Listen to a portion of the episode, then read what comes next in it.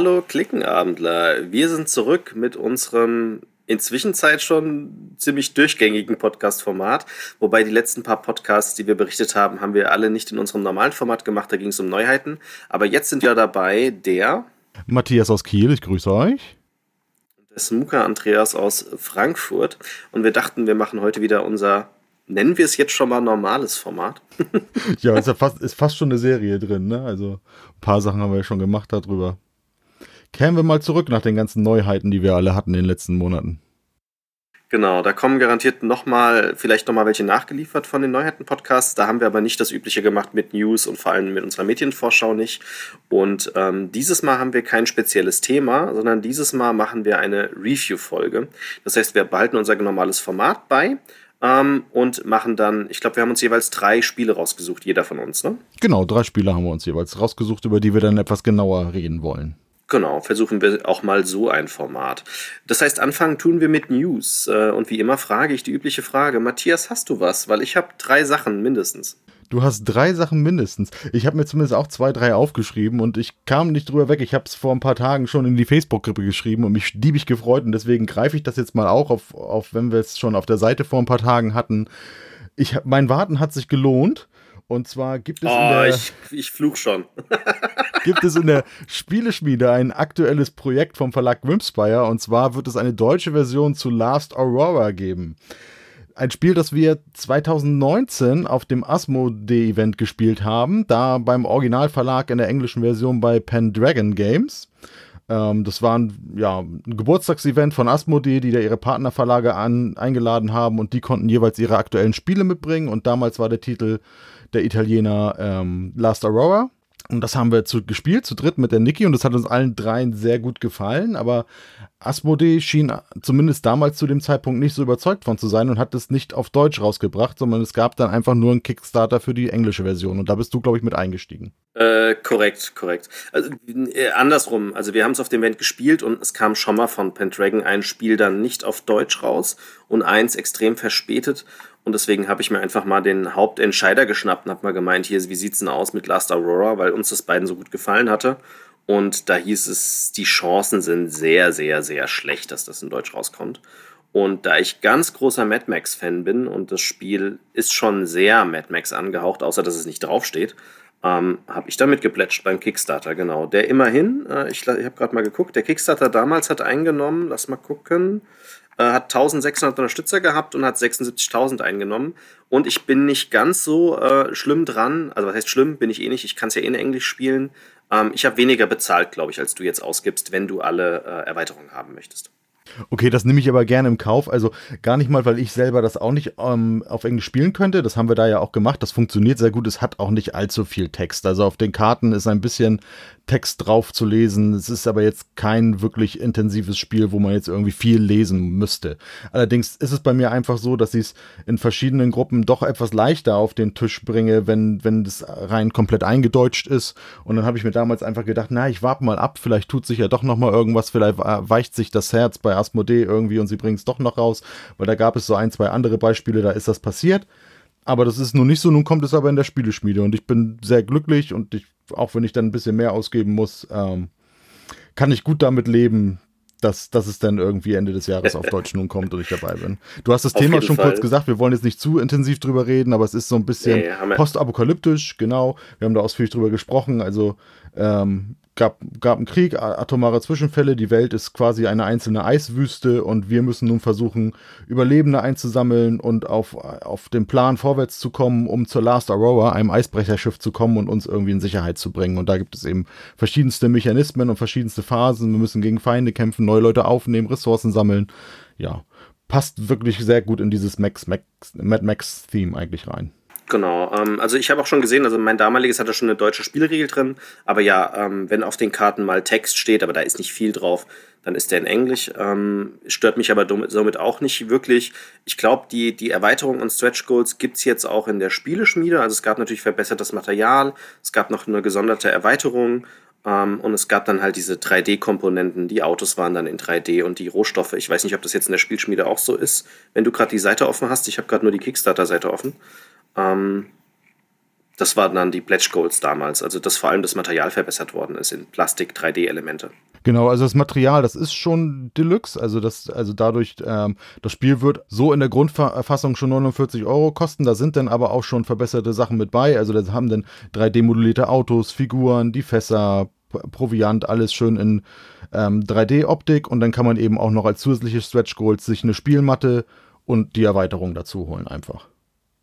Das ist nachher so genau. das Komplettset, wenn man alles dann haben will, kostet tatsächlich dann aber auch schon schlappe 110 Euro. Das stimmt natürlich schon. Ja gut, ich habe auch mehr ausgegeben. Ne? Also ich habe 39 war das Basis-Pledge, die Erweiterung war 25. Ähm, dann gab es eine Neoprenmatte, die habe ich mir geschenkt in dem Fall, glaube ich. Ich habe sie nicht. Aber das Mutantenset habe ich dazu genommen. Dann war ich halt auch so bei, keine Ahnung, 80 oder sowas. Aber ja, also ein bisschen billiger war es dann. Aber immerhin, also äh, es ärgert mich somit nicht so sehr. Du freust dich tierisch ähm, sind wir ja beide glücklich. So muss das sein, genau. So macht man Spielerherzen glücklich.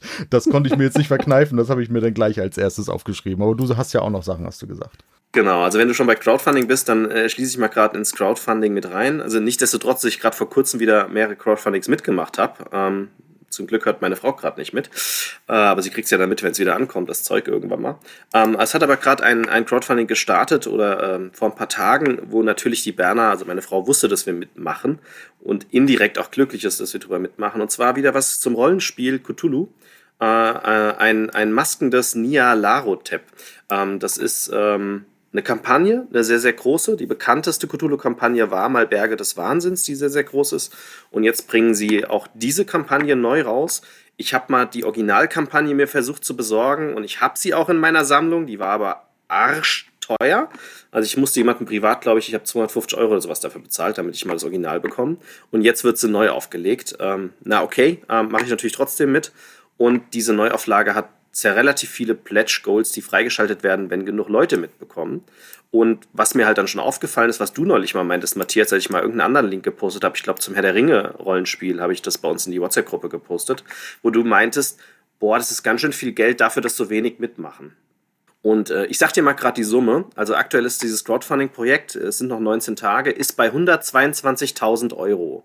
Was glaubst du denn, wie viele Leute da mitmachen? Oder oh, habe ich jetzt noch gar nicht geguckt? Ich habe jetzt auch gar nicht geguckt, was die Preise da sind. Ja, deswegen, ja. Wenn es ein Brettspiel wäre und es wäre schon bei 122.000 Euro, das müssten schon verdammt viele Leute da mitmachen, oder? Ja, das müssen schon um die 1000 Leute oder so sein, ne? Weil wir haben ja eben gesagt, das Last Aurora war bei 76.000 mit 1.600 mit Mitmachern, ne? Ähm, bei 76. Also das wäre die Hälfte. Das heißt, das Brettspiel Last Aurora wäre dann, bräuchte 3.000 Leute, die mitmachen, damit es bei dieser Summe landet. Ähm, in diesem Fall machen nur 589 mit. Also es machen halt nur so um unter 600 aktuell mit und es sind schon 122.000 Euro im Topf. Was halt heißt, dass ohne Probleme beim Rollenspiel halt einer, der mitplätscht, im Schnitt 200 Euro ausgibt. Ne, ähm, das ist im Rollenspiel normal, weil das ist ja relativ viel Text, der zu übersetzen muss und sehr, sehr viel Zeug, was beigeliefert wird. Und sie haben hier äh, auch noch Audiomaterial dabei, das eingetont wird und ähm, das Ganze in Leder, was sie einem im Prinzip schenken. Also man kann das Buch normal kaufen für 200 Euro oder aber die Lederedition für 280 Euro. Das klingt viel, aber so ein Ledereinband kostet normal deutlich mehr. Das heißt tatsächlich, ähm, man zahlt eigentlich fast gar nichts für den Lederaufpreis. Ähm, und das ist online. Also jeder, der Rollenspiel und Cthulhu mag, hat es wahrscheinlich eh schon geplätscht. Aber ich wollte es mal erwähnen, damit man mal diese, diese Preisunterschiede sieht im Rollenspiel. Ähm, die sind höher, weil es natürlich auch da geht es um Bücher und auch um hochwertige Bücher. Und dann ist da auch nochmal deutlich mehr Geld, was die Leute ausgeben pro Plätscher. Das wollte ich deswegen auch mal erwähnt haben. Ja, dann war ich mit meiner Schätzung von 1000 ja dann doch gar nicht so schlecht. Wobei es dann doch, naja, na gut, bei, bei, bei, fast 600 Leuten ja doch dann das die Hälfte. Das ist, ist schon echt erstaunlich. Es freut mich, dass es so funktioniert in der Community. Also, dass dann, obwohl die ähm, Beträge, die man mindestens reingeben muss, gar nicht so niedrig sind, dass dann immer noch so viele dann doch mitmachen, dass sich das dann immer lohnt für so eine Kampagne und solche Summen ähm, reinkommen erstaunt mich, aber ich finde es ja gut. Ich freue mich ja immer, wenn man dann so. Und dafür ist die Plattform ja eigentlich auch da, um solche Dinge dann möglich zu machen, die vielleicht sonst einfach nicht finanzierbar wären. Mittlerweile wird diese Plattform ja immer mehr genutzt, um eigentlich sowieso ohnehin schon finanzierte Projekte einfach nochmal besser zu vermarkten. Ja gut, wobei Rollenspiele selten bei Kickstarter sind. Also das ist jetzt auch kein Kickstarter, das ist ein Start Next.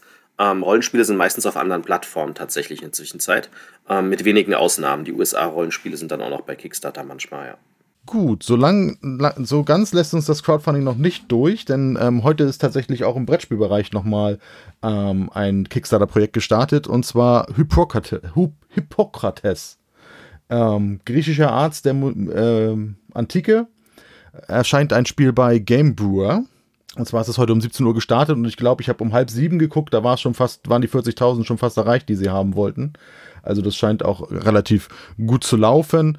Ähm, da spielt, wie gesagt, 370 Jahre vor Christus oder so. Hippokrates ist gerade tot. Die Leute glauben nicht mehr so richtig an seine medizinischen Heilkräfte.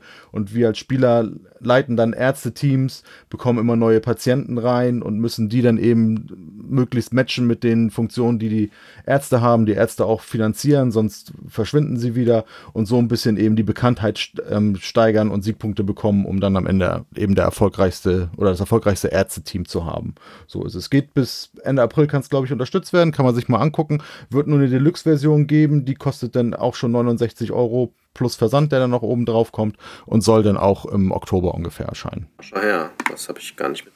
Also mein letzten Kickstarter war ein Würfelspiel. Ich habe das neue von Ludi Creations, habe ich auch noch mitgeplätscht, das Zweier. Ähm, und noch ein Würfelspiel und ich habe von Mike Mignola das Hellboys Creator die Dokumentation von Hellboy habe ich mitgeplätscht. Das waren meine letzten Pledges bei Kickstarter tatsächlich. Genau, nicht Kickstarter-mäßig. Ähm, ich weiß nicht, ob es jeder mitbekommen hat. Ich finde es aber eine sehr, sehr große News wieder in der Szene und ging auch durch viele Seiten und durch, durch viele Portale und Foren durch. Asmodee hat mal wieder äh, die Geldscheine gezückt und hat Plan B mit allen Marken gekauft. Das heißt, äh, ich, ich glaube, der Deal ist auch schon komplett in Dach und Fach. Ähm, das heißt, sämtliche Marken von der Sophie Gravel, das äh, Plan B, Next Move, Pretzel Games, Eggert Spiele gehören dann jetzt demnächst auch Asmodee. Warum auch? Weil die Sophie schon mal ihre Firma verkauft hat, 2016, damals Siemens Games, Philosophia und Bladehead und hat äh, wahrscheinlich äh, ordentlich Geld dafür auch bekommen und hat dann einen neuen Verlag aufgemacht, Plan B. Und dann hat sie es halt relativ schnell geschafft mit Plan B, beziehungsweise dann hat sie erst später Next Move gegründet, ja auch das Spiel des Jahres abzustauben ne, äh, mit Azul. Und sie hat äh, den Peter Eggert, also Eggert Spiele, aufgekauft und ist jetzt wieder gewachsen mit ihren ganzen Marken und lässt sich das zweite Mal komplett, also jetzt in diesem Fall einmal komplett aufkaufen von Asmodee. Ich bin ja gespannt, ob sie jetzt dann endlich in Rente geht ähm, oder ob sie sagt, jetzt mache ich noch einen Plan C auf oder so. Ich bin echt gespannt.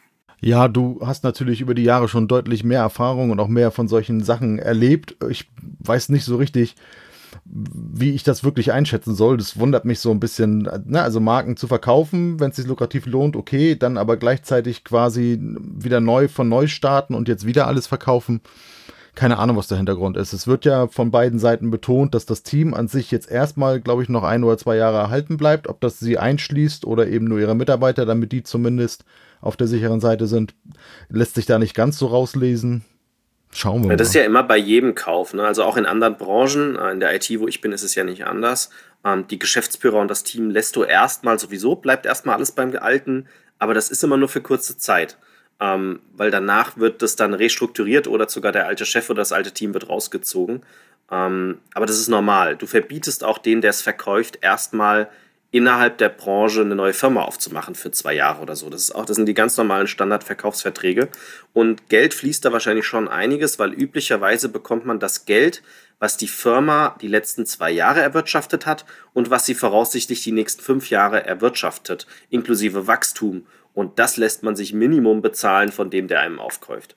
Und das ist viel, wenn man unter anderem gute Spiele laufen hat und darunter auch Spiel des Jahres sind ja, macht natürlich erstmal auch Sinn, irgendwie Leute zu belassen. Wie du sagst, am Ende ist es meistens natürlich irgendwann dann auch ein zusätzlicher Kostenpunkt und dann guckt man da eben auch, deswegen ändern sich dann Sachen daher auch wieder. Ne? Aber erstmal klar ist es sinnvoll, dass die Leute, die da sind, erstmal hast und gutes Geld wird sie damit gemacht haben, wie du sagst. Ich denke mal, das wird da jetzt nicht anders gewesen sein. Mal schauen, was da sich dann noch in Zukunft so tut bei den Sachen und ob sie vielleicht doch nochmal neu angreift oder ob es das denn vielleicht wirklich war. Und ob sich da generell eigentlich für den Normalen wie uns jetzt was ändert, sei jetzt auch mal sehr dahingestellt, weil sind wir ehrlich, Eggert Spiele ist ja auch nicht mehr der Peter Eggert dahinter. Na, der hat ja auch einen neuen Verlag und war, zwei Jahre mit on board. Da sieht man ja, dass es dann gang und gäbe ist, dass man dann vielleicht wegen kreativen Differenzen oder ähnlichen dann vielleicht doch geht.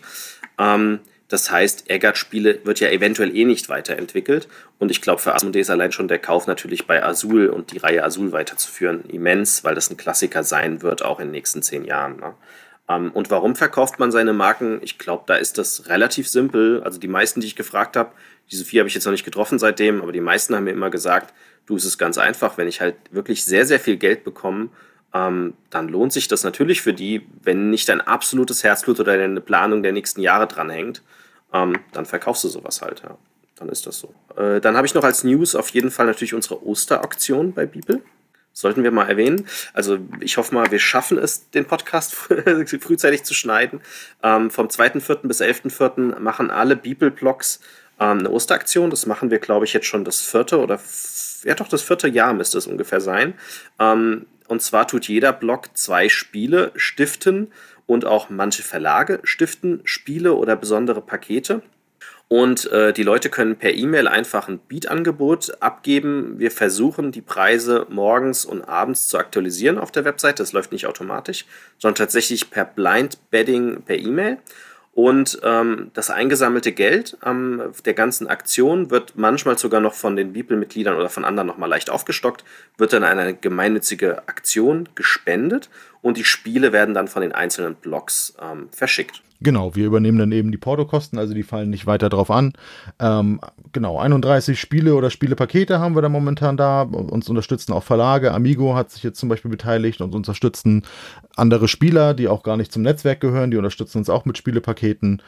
Du hast gesagt, läuft noch bis Sonntag um 20 Uhr ich gehe jetzt mal fest davon aus, wir nehmen jetzt Ostermontag auf. Ich nehme, gehe jetzt mal fest davon aus, dass der Podcast hier Mittwoch oder Donnerstag erscheint. Also, wenn ihr das hört, dann habt ihr immer noch, wenn ihr es zeitnah hört, dann habt ihr immer noch Zeit, da bei den Angeboten mit einzusteigen. Im Moment waren es so bummelig 760 Euro, die da eingegangen sind. Im letzten Jahr sind, glaube ich, 1500 zusammengekommen. Das ist aber auch ganz normal, dass sich wahrscheinlich eher zum Wochenende eher das dann wieder ein bisschen erhöhen wird, wenn es dann so aufs Ende zugeht. Wir gucken mal, wo wir da dieses Jahr landen können. Genau. Ähm, was habe ich sonst noch als Nachricht? Ähm, bei Frosted Games kam jetzt die ganz neue Reihe raus. Die müsste auch bei uns demnächst irgendwann mal eintrudeln. Ähm, die Buttonshy-Reihe. Ähm, das heißt, da freue ich mich auch schon tierisch drauf, weil das meiste davon sind ein oder maximal, ich glaube, zwei Personen-Spiele. Ähm, das heißt, das sind die idealsten Spiele jetzt so in der Corona-Zeit.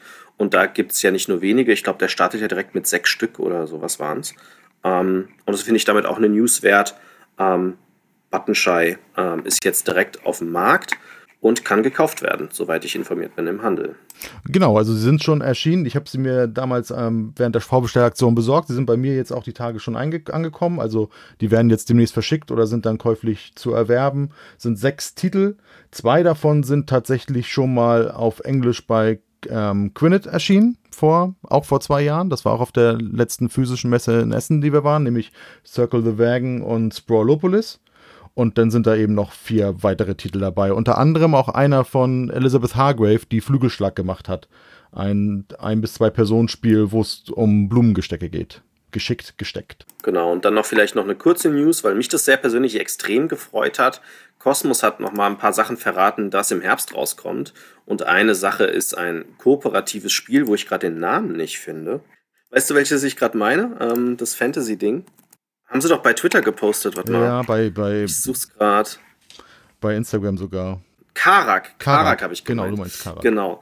Ähm, das hatte ich sogar bei mir auf der, auf der Watchlist, weil ich habe das bei anderen Bloggern gesehen, zum Beispiel beim, beim Kron, der das ja auch positiv verwertet hat mit seinem Sohn und ich wollte mir das irgendwann mal demnächst zu kaufen, eigentlich. Aber jetzt freue ich mich extrem, dass Kosmos es neu auflegt, weil dann heißt es ja auch, dass äh, die deutsche Übersetzung ordentlich ist ähm, und vielleicht das Material nochmal überarbeitet wird. Und das wurde von sehr vielen Bloggern, gerade wenn man jüngere Kinder hat, also ich glaube, die müssen aber schon so acht Jahre alt oder sowas sein, positiv bewertet als schönes kooperativer Dungeon Crawler. Ähm, und das freut mich sehr, dass das tatsächlich in Deutschland rauskommt. Das wollte ich auch noch erwähnen. Genau. Und dann die allerletzte News wäre noch, es wurden halt die zwei äh, demnächst anstehenden Spiele-Events abgesagt, wie wir es schon vorausgesagt haben. Und wir gehen ja auch davon aus, dass bis Ende des Jahres kein großer Spiele-Event mehr in irgendeiner Weise stattfinden wird. Ähm, und dass die immer wieder, wahrscheinlich wegen Versicherung und vielleicht noch dem letzten Fünkchen Hoffnung, immer sehr kurzfristig erst abgesagt werden. Aber die Nürnberger Spielwarenmesse wurde abgesagt und die Spiel doch vom der Spielbox wurde auch abgesagt. Genau, das war die dritte News, die ich mir noch aufgeschrieben habe. Die Spiel doch, die ähm, vorher immer im März stattgefunden hat, wurde dieses Jahr ursprünglich mal auf Ende Juni verlegt und jetzt aber eben wieder auf den März nächsten Jahres, wie du es auch gesagt hast. Und die Nürnberger Spielwarenmesse hätte dies ja zum ersten Mal im Sommer stattfinden sollen. Ich glaube, das wäre direkt nach der Spiel des Jahresverleihung am 20. Juli, irgendwie einen Tag später oder so losgegangen. Und jetzt wird sie eben auch in der ersten Februarwoche stattfinden, so wie es meistens ist, Ende Januar, Anfang Februar. Ähm, die dritte große Messe, die da im Sommer jetzt noch ist, die bisher noch nicht abgesagt ist, ist die BerlinCon. Wie du aber schon sagtest, wir gehen davon aus, dass die das gleiche Schicksal dann leider treffen wird, allein aus Sicherheitsgründen und einfach auch aufgrund der Regelungen, die es aktuell gibt. Und wir beide gehen ja auch davon aus, dass das im Herbst auch den März Verlag leider ein zweites Mal so erwischen wird. Die werden das nachher auch ein bisschen rechtzeitiger sicherlich bekannt geben müssen, wenn irgendwann die Planungen so eindeutig sind. Aber natürlich, solange man warten kann, wartet man natürlich. Ganz im Ernst, ich bange ja schon um Events, die eigentlich nächstes Jahr erst sind. Also ich bin mir noch nicht mal sicher, ob Nürnberg nächstes Jahr so stattfinden kann, wie wir es kennen, obwohl dann eigentlich die Impfungen in Deutschland durch sein sollten. Ähm, klopf, klopf, klopf auf Holz, wenn es überhaupt passt. Also ich bin noch nicht geimpft. Mal gucken, ob das dann bis Ende des Jahres so ist. Ähm, und ich bange tatsächlich auch ein bisschen noch um, um unseren Mallorca-Event, auch wenn ich eigentlich zu 90 Prozent sicher bin, dass er stattfindet. Und dann wird das sogar sehr spaßig, weil ich glaube, du bist ja dann auch mit dabei. Ähm, und dann werden wir da hoffentlich endlich mal wieder Spaß zusammen haben, eine längere Zeit, äh, ein paar Tage hintereinander. Aber ich kann es mir einfach nicht vorstellen. Bei der BerlinCon bin ich mir auch, es tut mir so leid bei Hunter und Kron, die haben ja extra ähm, noch ein Crowdfunding gemacht, damit sie den Event nach hinten verschieben können. Wenn der auch dieses Jahr nicht stattfindet, weiß ich halt nicht, wie sie jetzt agieren, damit sie es nochmal um ein Jahr verschieben und ihre Gehälter bekommen. Das wird sehr spannend. Ja, das ist immer das Problem, wenn das noch verhältnismäßig kleine Messen und Events und, und Firmen einfach trifft. Ne? Die haben einfach nicht dann nicht so ganz die Power. Auch dem März Verlag würde eine zweite Absage massiv treffen, sicherlich, aber es ist noch mal was ganz anderes, wenn man das irgendwie so aus dem Boden stampf, gestampft hat, erst vor drei, vier Jahren und noch nicht eben irgendwie da einfach die Mittel hat, um sowas dann finanziell auch lange durchzuhalten. Man drückt natürlich die Daumen, aber man könnte jetzt mit keinem guten Gefühl im Sommer da reingehen. Insofern, das, das wird ausfallen und Essen, Essen wird es auch treffen. Ich hoffe, dass wir dann im Herbst alle die Möglichkeit haben, uns impfen zu lassen. Ob dann dadurch im Februar, wie du sagst, Nürnberg stattfinden kann oder nicht, ich weiß es auch nicht. Es sind halt internationale Messen, das sind nochmal ganz andere Voraussetzungen. Man hat bisher noch gar kein Gefühl, was wie schnell, wie groß wieder erlaubt sein kann, wenn denn alle, die sich impfen lassen wollen, überhaupt geimpft sind. Wie schnell man dann Dinge wieder hochfahren kann, ob es wieder dann trotz der Impfung Rückschritte gibt, wenn dann vielleicht doch wieder irgendwas passiert es ist halt wirklich schwer zu sagen in den, in den aktuellen Zeiten. Wir hier sozusagen kurz vor dem dritten Lockdown, vielleicht nach Ostern, wir werden sehen. Ja.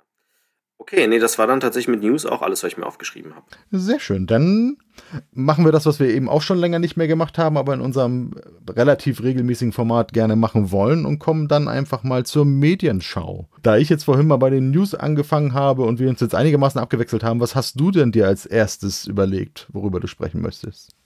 Komm, dann überrasche ich doch mal mit einem Format, was ich jetzt in dieser Form, in unserem neuen Podcast-Format noch nicht vorgestellt habe. Ähm, ich möchte ein Buch vorstellen. Und zwar ein Buch, was auch schon älter ist, was ich schon immer mal, ich habe es irgendwo hier in einem Schrank auch als Hardcore-Buch stehen.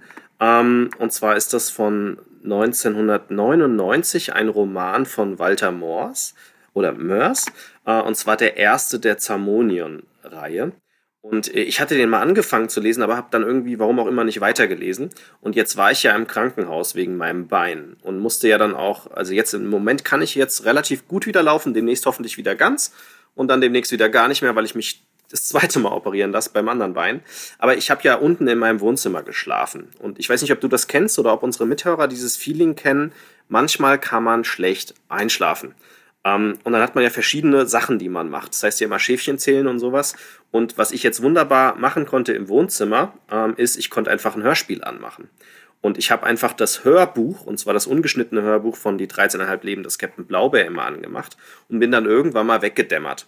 Und am nächsten Tag wusste ich ja dann, was ich noch wusste von der Geschichte und habe dann einfach wieder zwei, drei äh, Audiospuren zurückgespult und habe von da wieder weitergehört. Das heißt, ich habe öfter mal dieselben Sequenzen doppelt gehört, weil ich da zwischendurch weggedämmert bin. Habe aber so über die letzten Wochen und Monate immer wieder weitergehört von dem Buch und habe so jetzt sozusagen das ganze Buch mir vorlesen lassen. Und habe die 13,5 Leben des Captain Blaubeer jetzt durch. Ähm, das Hörbuch wird gesprochen vom Dirk Bach, der ja inzwischen auch leider tot ist. Und der kann unglaublich gut vorlesen. Also das macht er wirklich gut mit verschiedenen Stimmlagen und auch immer mit denselben Stimmlagen, wenn die Charaktere wieder zurückkommen. Und ich finde das faszinierend. Also ich bin in die Zamonien-Welt eingestiegen, gar nicht mit diesem Buch, sondern eigentlich ursprünglich mal mit dem Buch Das Labyrinth der träumenden Bücher, was, was ich, nee, die Stadt der träumenden Bücher, was ich grandios gut fand. Ich hab, das hat mir meine Mama geschenkt und ich habe meine Mama komisch angeguckt und habe gemeint, ein Buch von Walter Moors. Hm, das ist doch der, der das kleine Arschloch gemacht hat. Das kann doch nichts taugen. Und meine Güte, habe ich mich getäuscht. Das ist unglaublich gut. Meine Güte kann, hat der, der sich gewandelt vom kleinen Arschloch, ist der inzwischen mit einer der Top-Fantasy-Schreiber, den wir in Deutschland haben. Also der schreibt unglaublich witzig, genau mein Humor und dann noch Fantasy. Und die 13,5 Leben des Captain Blaubeer war sein Einstieg darin. Er hat einfach seine bekannte Figur genommen. Ich wusste gar nicht, dass die von ihm ist. Also der Captain Blaubeer, diese Kinderserie, ist von ihm. Und er hat die genommen und hat ein Erwachsenenbuch geschrieben mit dieser Figur. Und ähm, die ist sehr, sehr humorreich geschrieben. Äh, also jeder, der zum Beispiel Per Anhalter durch die Galaxis kennt, da kommt ja immer mal wieder das Buch zum Tragen. Das kommt in diesem Roman ähm, auch dauernd wieder in Form eines, eines äh, einer Enzyklopädie, die verschiedene ähm, äh, Dinge in der Welt beschreibt. Ähm, das heißt, ich gucke gerade, wie dieses Buch heißt. Das Buch, was immer wieder vorkommt, heißt Lexikon der erklärungsbedürftigen Wunder, Daseinsformen und Phänomene Zamonions und Umgebung von Pro Professor Dr. Abdul Nachtigalla. Und zwar beschreibt er immer einen, einen Lebensabschnitt, wo er in einer, in einer Situation ist mit einem gewissen Volk oder in, ein, in einem gewissen Ort, der sehr, sehr speziell Fantasy- und Humorbezogen ist.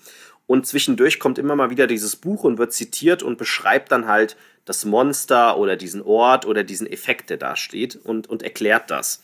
Genauso in dem Humor, wie halt auch ähm, das der Per Anhalter macht.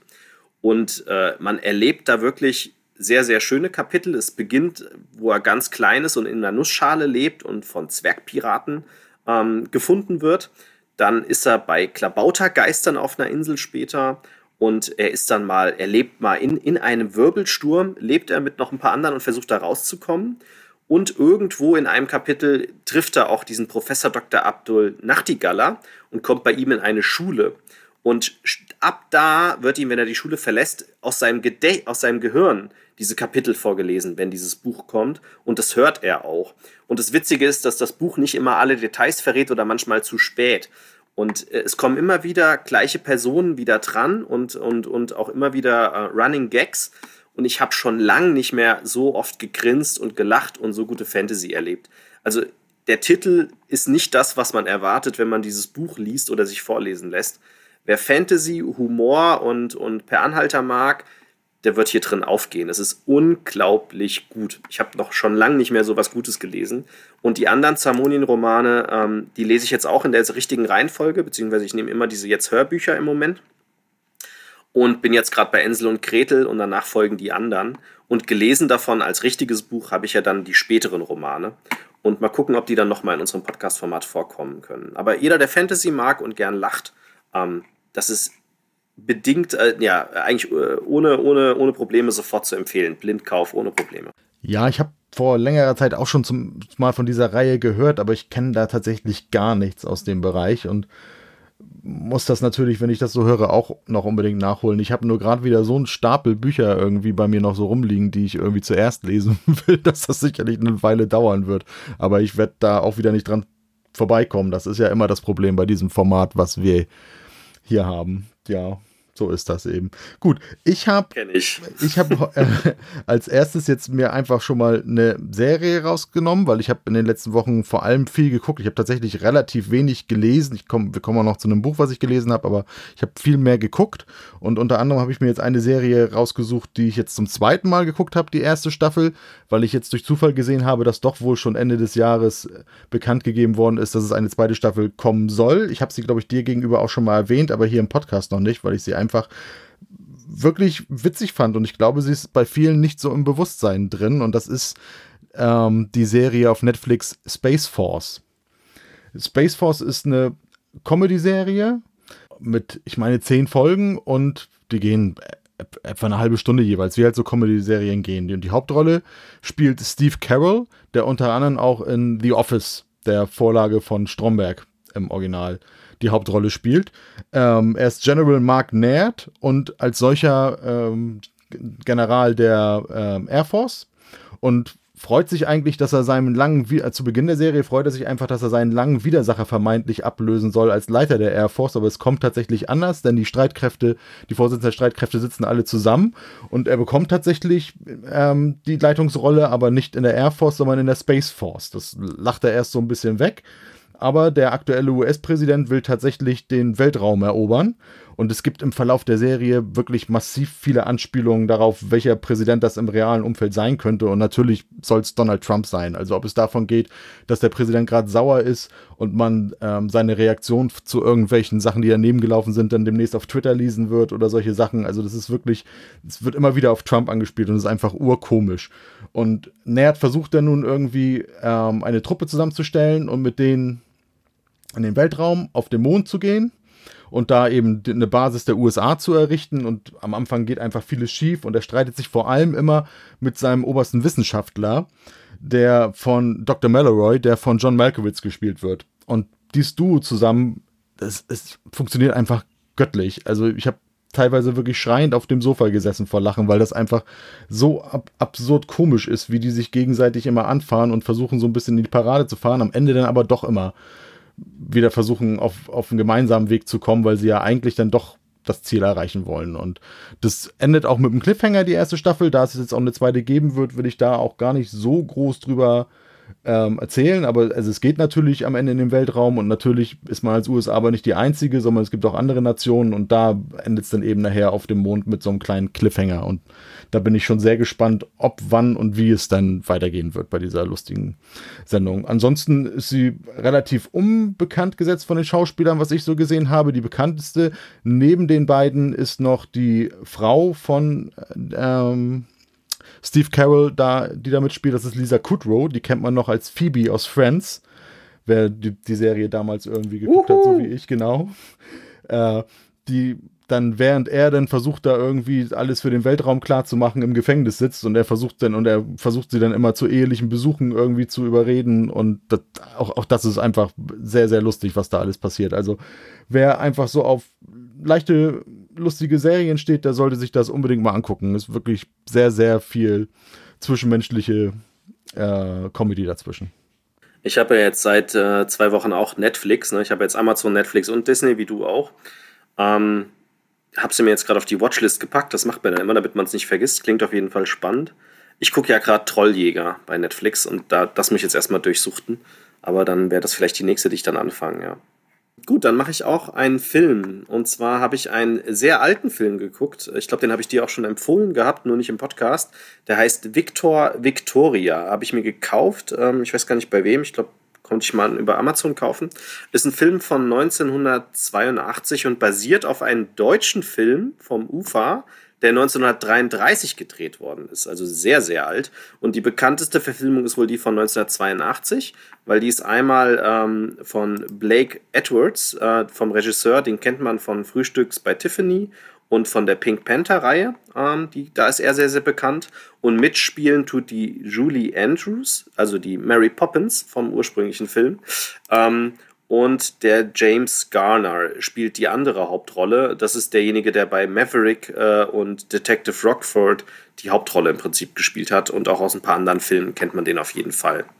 Ähm, Victor Victoria ist, äh, ist, ein, ist ein sehr lustiger Film von MGM, der ähm, ja, der spielt in den 1930ern, einer Zeit, die ich sehr, sehr gerne im Rollenspiel spiele, ha? Cthulhu und so, und ähm, die ich auch sehr lieb gewonnen habe. Und äh, er spielt in dieser Zeit von diesen Nachtclubs. Und zwar äh, gibt es da einen Nachtclub ähm, von einem äh, Schwulen, äh, oder da treten sehr, sehr viele Schwule und Transvestiten auf. Eigentlich treten nur Transvestiten oder Männer auf. Und eine Frau möchte gern auch in diesem Nachtclub auf treten und hat dann auch einen, einen Vorgesang, wird dann aber rausgeschmissen. Und witzigerweise durch Zufälle, ähm, weil ihr geht's nicht gut, sie hat nicht viel Geld und äh, macht ein paar Betrügereien und durch Zufälle lernt sie dann diesen, diesen, diesen Schwulen kennen und macht eine gemeinsame Sache mit ihm in so einem Restaurant, wo sie die Zeche prellen. Ähm, auch sehr, sehr, sehr humorbeladen mit sehr, sehr viel Comedy. Und ähm, merkt ja dann, dass er schwul ist und er und sie zieht dann bei ihm ein. Und dadurch kommt es zu einer Umgebung her, dass sie es schafft, durch ihn als Mann aufzutreten, also als Frau auf der Bühne zu singen und danach zu zeigen, dass sie ein Mann ist und damit ein Transvestit zu sein. Und dann wird sie ganz, ganz bekannt und wird da ein Star und kriegt ganz viel Aufmerksamkeit. Und das äh, bekommt auch wiederum ein Mafia-Boss mit aus Chicago, der sich in sie verliebt, aber denkt, dass er schwul wird, weil er sich in einen Mann verliebt hat. Und das kommt von seinen anderen Mafia-Bossen nicht gut an. Und man merkt schon, also es ist sehr, sehr viel Comedy drin aus früheren Comedy-Filmen. Aber ich fand das echt gut gemacht. Also die Schauspieler sind wirklich, wirklich gut. Und äh, die Comedy-Elemente, ja klar, man merkt, dass der Film alt ist und es ist jetzt kein neumodischer Comedy-Film. Aber ich kam da voll auf meine Kosten und habe das zusammen mit meiner Frau geguckt und wir haben beide gesagt, meine Güte, ist dieser Film gut. Wir wussten gar nicht, warum wir den nicht kennen, weil das halt schon ein Klassiker ist. Und gerade dieser ist wohl der bekannteste der Reihe. Also sie haben wohl schon auch eine TV-Serie gedreht dazu und es gab drei, vier Neuverfilmungen, aber die von 82, die kann ich wärmstens empfehlen. Wenn ihr also einen Amazon-Account habt, weiß ich, dass es geht, dass man den kaufen kann. Ich weiß nicht, 7 Euro oder sowas. Victor, Victoria. Ähm, wenn ihr so Comedy-Filme mögt aus den damaligen Zeit, ist das genau euer Ding, glaube ich. Ja, den hattest du mir gegenüber schon mal erwähnt, aber gesehen habe ich ihn tatsächlich auch noch nicht. Ich habe ihn mir jetzt auch gerade noch mal wieder markiert, damit ich das dann auch noch mal nachhole. Was ich diesbezüglich auch gelesen habe, hast du schon gelesen, es kommt ja eine Fortsetzung von diesen Knives Out und zwar wird es zwei Fortsetzungen geben und dafür ist richtig viel Geld geflossen, dass zwei Fortsetzungen gedreht werden. Also der kam so gut an äh, bei den Fans und bei den Leuten, dass es zwei weitere Filme gibt mit denselben Schauspielern auch. Also der Hauptdarsteller. Das ist natürlich cool, weil der, Film, der, da haben wir in einem vorherigen Podcast tatsächlich mal drüber gesprochen. Ich glaube, das war sogar im ersten, den wir gemacht haben im Dezember. Das war auch einfach ein klasse Film. Den hatte ich mir ja auch kurzfristig ähm, auf deine Empfehlung hin nochmal angeguckt und Hammer. der war wirklich genial und auch wirklich stark besetzt.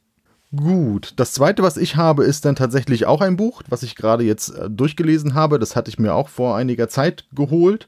Ähm, aufgrund einer News, die wir ab Anfang Februar auf unserer Seite hatten. Nun wird man irgendwie gucken, ja, Spiele, Spielzeug, was könnte das denn irgendwie sein? Ja, es ist tatsächlich der Roman Red Rising, zu dem wir, wie gesagt, im Februar eine News hatten, weil Stonemeyer Games ein Spiel mit diesem Titel rausbringt, was tatsächlich auch auf den Roman beruhen soll. Und es ist von Stonemeyer Games, soweit ich jetzt weiß, das erste Spiel, bei dem Feuerland Spiele gesagt hat, haben wir uns angeguckt. Das kennt aber keiner dieses Franchise. Also diese, diese Romane sind in Deutschland nicht besonders bekannt. Das Spiel ist so okay. Wir machen es jetzt erstmal nicht. Und das hat mich natürlich dann neugierig gemacht, weil das schon in den letzten Jahren ja meistens dann so lief, dass die ähm, Stonemeyer Games dann auch auf Deutsch bei Feuerland-Spiele herauskamen. Und ich mag sowieso auch gerne so Dystopien und solche Romane ganz gerne und habe dann gedacht, na, dann hol es mir mal und lese es mir durch. Worum geht's so grob? Es geht, also der Hauptdarsteller ist der 16-jährige Darrow, der ein sogenannter Roter ist. Also die Menschen. Das ist jetzt vom ersten Teil. Das Ding hat mehrere Teile, ne? Genau, es sind, es sind, zwei, es sind zwei Trilogien. Die ersten, also die, die, erste, die erste Trilogie und zwei Bücher der zweiten Trilogie sind auch schon auf Deutsch erschienen, wobei sie aus dem zweiten Band der zweiten Trilogie anscheinend zwei Bücher gemacht haben. Ich nehme mal an, weil der Umfang sonst so groß geworden ist. Also das, der Erstling hier, der hat ungefähr 550 Seiten. Ich weiß nicht, ob die nachher noch immer mehr sind. Ich habe jetzt nur den ersten gelesen. Und da geht es, und auch in den weiteren Büchern, soweit ich das mal so kurz überflogen habe, geht es äh, vor allem um die Geschichte von dem 16-jährigen Darrow, der natürlich im Laufe der Geschichte immer älter wird. Der ist ein sogenannter Roter. Die Menschen leben nicht mehr auf der Erde. Die Erde scheint, so, so wirkt es zumindest, zerstört aufgrund ein weiterer Konflikte, die es da gab. Und Menschen sind zum Teil auf andere Monde und Planeten ausgewichen, beziehungsweise arbeiten daran, diese zu terraformen.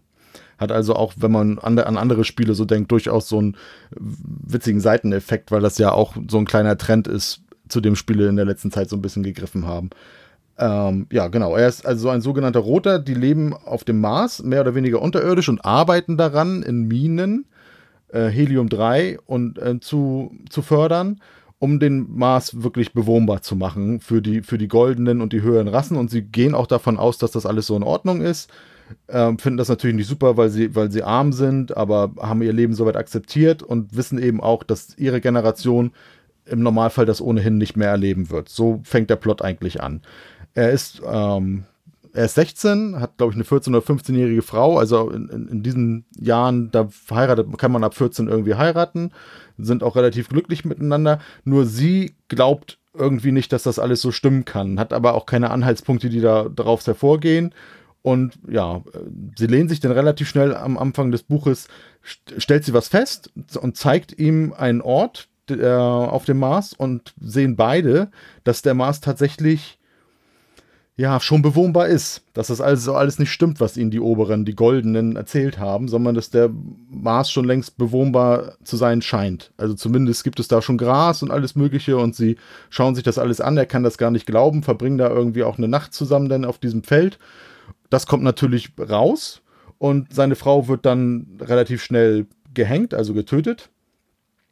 Er lehnt sich dann auch nochmal auf, wird vermeintlich auch getötet, wird dann allerdings gerettet von einer Gruppierung, die sich die Söhne des Ares nennen, also des Kriegsgottes, und darauf aus sind, eben die Herrschaft der Goldenen zu stürzen. Die zeigen ihm dann wirklich, dass es also nicht nur so ist, dass der Mars schon bewohnbar ist, sondern dass er so sogar schon bewohnt wird seit längeren Zeiten und machen aus ihm mit Hilfe von Graveuren heißen die, machen sie aus ihm, der ein, der ein Roter ist und damit so ziemlich die niedrigste Lebensform und eigentlich nur ein Sklave, machen sie einen Goldenen aus ihm und schicken ihn zum Institut, wo die Jugendlichen lernen sollen, wie es eben ist, ein Goldener zu sein. Und die Besten von denen sollen dann auch nachher gute Lehren angeboten bekommen, um sich dann weiterzuentwickeln, um Flotten zu leiten oder andere wichtige, wichtigen Rollen zu übernehmen. Und dann geht es halt so ein bisschen, wie es in vielen Dystopien ist. Die Kinder werden dann da in zwölf verschiedene Häuser aufgeteilt. Relativ schnell wird die Hälfte auch gleich ausgesiebt und dann müssen sie, müssen sie eben sorgen mit unterschiedlichen Voraussetzungen,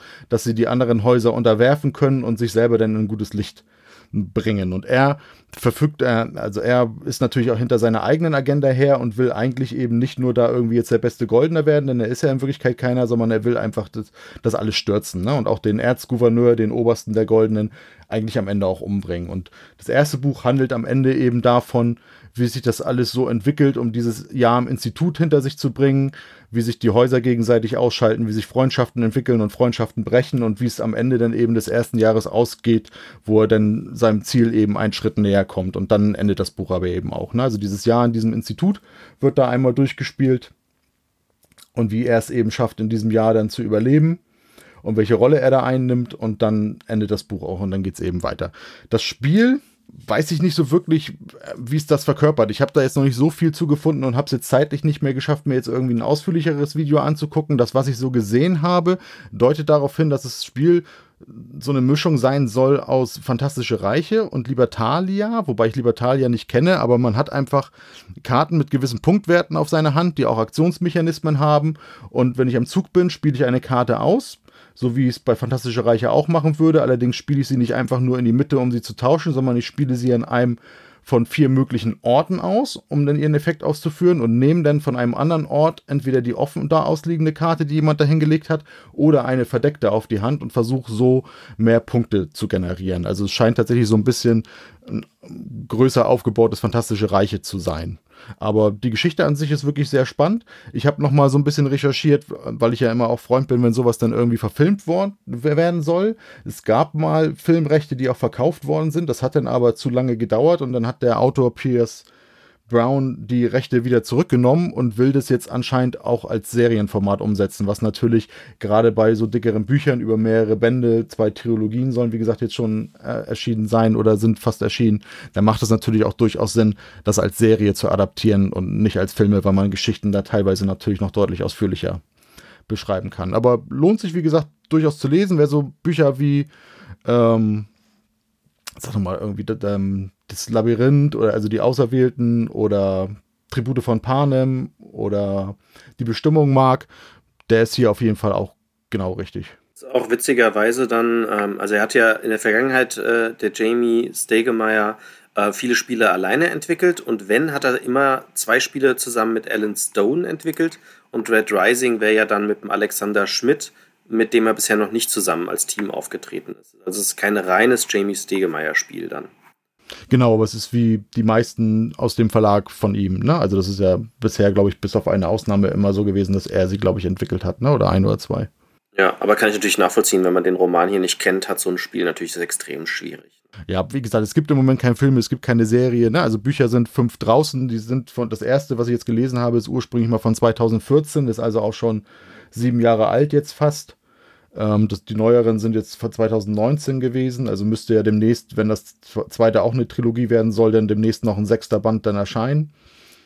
Ja, scheint sich aber tatsächlich jetzt bisher nicht so durchgesetzt zu haben. Also es ist mir zumindest auch nicht so medial ins Bewusstsein gerückt. Ich hätte ohne die News, die wir da gemacht haben, da nichts von gewusst. Und andere Sachen wie Tribute von Panen oder die Bestimmung, das hat man deutlicher dann auch nachher an Filmlizenzen und anderen Dingen gesehen. Da ist das einem auch deutlich bewusster gewesen als hier. Ich habe als drittes ein Comic gewählt. Ähm, das wird jetzt vielleicht nicht unbedingt das Comic sein, mit dem ich den Matthias in die Comicwelt rein entführe, weil da arbeiten wir ja noch dran. Ähm, da habe ich aber noch so zwei, drei in der Backpape, die wir irgendwann mal machen, die du dir dann vielleicht mal äh, zu Güte führen solltest. Ich habe aber eines meiner neuen Lieblingscomics entdeckt. Und zwar hat der Mario letztes Mal ein paar Comics vorgestellt.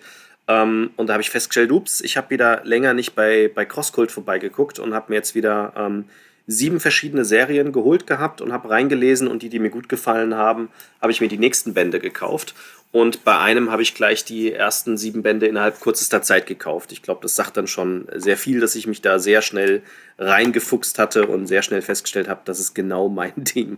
Ähm, die, die Comicreihe heißt Manifest Destiny. Ich kannte den Ausdruck tatsächlich nicht. Ähm, das ist ein fest definierter Begriff der bedeutet in Deutsch übersetzt offensichtliche Bestimmung oder offenkundiges Schicksal und ist auf die US getrimmt. Also das beschreibt die, die amerikanische Ideologie, dass sie ja ganz am Anfang ähm, Amerika sozusagen für sich entdeckt haben und auch ein bisschen die Indianer verdrängt haben und auch die anderen Einwohner und haben halt ihre Ideologie denen aufgedrängt. Also es ist ein bisschen negativ auch behaftet oder sogar sehr, sehr viel negativ behaftet mit der Vorangehensweise. Wir bringen den Fortschritt, unserer Way is the Way of Life. Ähm, darunter fällt dieser Begriff Manifest Destiny. War mir vorher aber so gar nicht bewusst. Die Comicreihe ähm, basiert auf, äh, auf der Geschichte von Lewis und Clark also ähm, ist im Jahr 1804, wo Captain Meriwether Lewis und Second Lieutenant William Clark ähm, die unerforschten Gebiete in Amerika erkunden mit einem Schiff und ähm, diesbezüglich ist es noch wahrheitsgetreu oder basiert auf Fakten, nennen wir es mal so. Ähm, auch der eine Begleiter von ihnen, also der schwarze Sklave, der dabei ist, basiert auf Fakten, der wirklich dabei war. Ähm, der Rest der ganzen Serie basiert dann nicht mehr auf Fakten.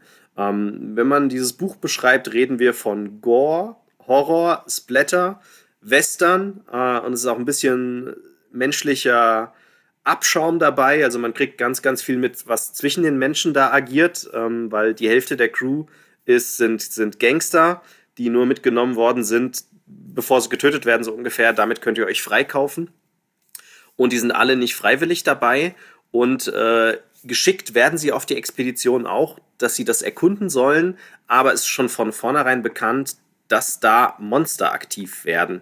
Und stattdessen finden sie auch im ersten Buch, und jedes Cover verrät so ein bisschen, was das Monster dieses Buches sein wird. Ähm, sie finden relativ schnell ein, ein, ein grünes Tor. Und äh, an jedem, also es wird mehrere dieser Tore geben und an jedem dieser Tore ähm, gibt es auf jeden Fall was extrem Unheimliches und da werden wahrscheinlich ein paar Leute draufgehen und sie müssen dann versuchen zu verstehen, wie dieses Tor oder dieses Monster tickt und müssen das umbringen. Und das ist auch ihr Auftrag vom Präsidenten. Der wusste das, dass da Monster sind und hat ihnen den Auftrag gegeben, das für Amerika auch ähm, begehbar zu machen. Also sie sollen nicht nur erkunden und aufschreiben, sondern sie sollen auch diese Monster töten. Und die schreiben auch ein Tagebuch, wo sie alles niederschreiben und die ganzen Skizzen der Monster etc. und versuchen da auch analytisch dran zu gehen. Ähm, und dieses Comic zu beschreiben ist ganz, ganz, ganz schwierig, aber es trifft komplett auch wiederum meinen Nerv, weil es ist Cthulhuid, das sind keine normalen Monster, sondern sehr, sehr abgespacede äh, Sachen. Ähm, und es ist äh, ein bisschen historisch, weil halt die Grundgeschichte historisch ist. Und es ist halt auch ein bisschen Western-like, ähm, wenn man das so liest. Und es hat auch sehr, sehr viel Gemeinsamkeiten mit, ähm, oh Gott, wie heißt diese andere sehr bekannte Reihe, äh, Walking Dead, ähm, mit diesen ganzen Zwischenmenschlichen, weil wie gesagt, die Menschen sind nicht freiwillig dabei, aber die zwei versuchen sie zu führen. Und da gibt es immer mal wieder ähm, Aufstände und, und, und hinterrücks Absprachen, die man so nicht voraussehen kann. Und ähm, ich habe das erste Comic, glaube ich, innerhalb von, weiß ich nicht, einer Stunde durchgehabt und habe gemeint, what the fuck ist das gut? Ähm, und habe mir dann die nächsten drei bestellt und dann wieder die nächsten drei und jetzt habe ich halt alle sieben erstmal hier.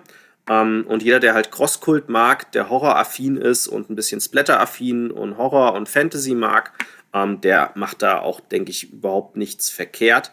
Es ist aber, also es ist wenig Humor drin, es ist schon ein bisschen sehr schwarzer Humor drin, aber es ist sehr, sehr viel Zwischenmenschliches drin und sehr, sehr viel schöne Horrorelemente tatsächlich, die sehr schön beschrieben werden von der Stimmung her ja, das hat schon das ein oder andere Element, was mich auch so triggert, so Horror und so. Aber ich, ich, ich, ich habe vom letzten Podcast durch den Mario noch die Planet der Affen-Geschichte, die ich mir irgendwie zulegen und lesen müsste. Da ich, ich Band 1 hier. Mann ist der groß. Der ist echt nicht klein, der Band.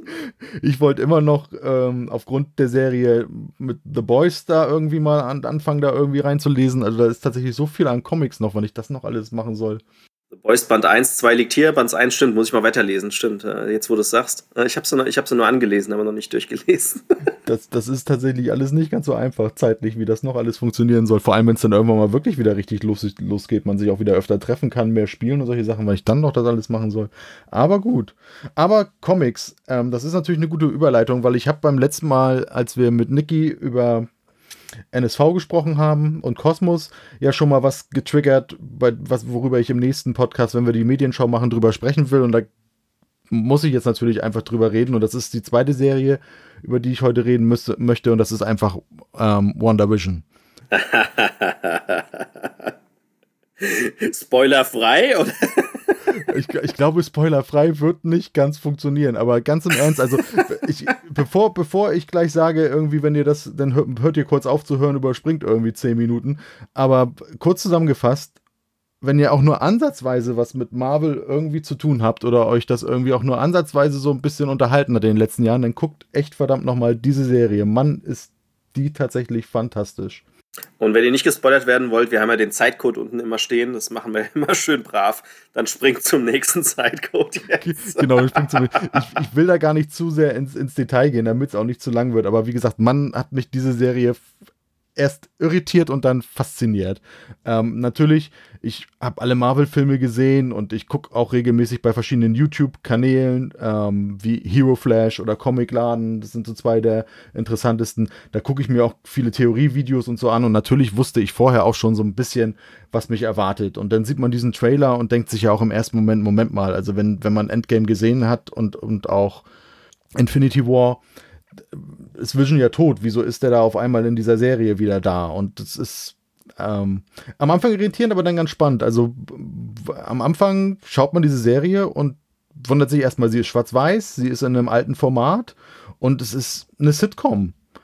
Und man, scha man schaut die ersten fünf, sechs Minuten und denkt sich, was soll das irgendwie? Das hat mit Marvel nichts zu tun. Was wollen die mir hier irgendwie erzählen? Und dann merkt man aber schon in jeder einzelnen Folge, dass da irgendwas nicht so richtig zu stimmen scheint. Ne? Also wie, wenn man sich die ersten Folgen gerade auch so noch ein zweites Mal oder so anguckt, es gibt immer wieder Situationen, wo vor allem Wanda immer aus, aus ihrer Rolle rausfällt. Ne? Also zum einen hast du den Vision, der relativ platt agiert, der nicht am, gerade am Anfang nicht viel Tiefgang hat, weil er davon abhängig ist, was, was Wanda eigentlich macht in der Serie, denn er existiert in der Realität ja nicht. Das ist ja, kommt im Laufe der Sendung raus, äh, ist ja ihr Hirngespinst. Und sie fällt öfter in der Rolle immer dann, wenn Fragen gestellt werden, auf die sie keine Antwort hat. Da gibt es allein in der ersten Folge so eine Situation, wo sie mit seinem Chef und dessen Frau irgendwie essen und der Chef sich dann ähm, so immer forscher in seinen Fragestellungen äh, wird, bis er sich dann irgendwie verschluckt, ne? Und am Anfang auch gar, nichts gar nicht geholfen wird, bis die Frau immer sagt so, aufhören, Schluss damit, aufhören. Und, und dann einfach ein Triss wieder in diese Serie reinkommt. Und das wird also mit den ersten Staffeln wird's immer, wird immer so ein Jahrzehnt abgehandelt aus Sitcoms. Das erste ist, glaube ich, Dick Van Dyke Show aus, den, aus den 50ern. Dann geht es in die 60er verliebt in eine Hexe, was natürlich auch super passt zu ähm, Wanda Maximoff, die ja dann im Verlauf der Serie auch dann endgültig zur Scarlet Witch wird.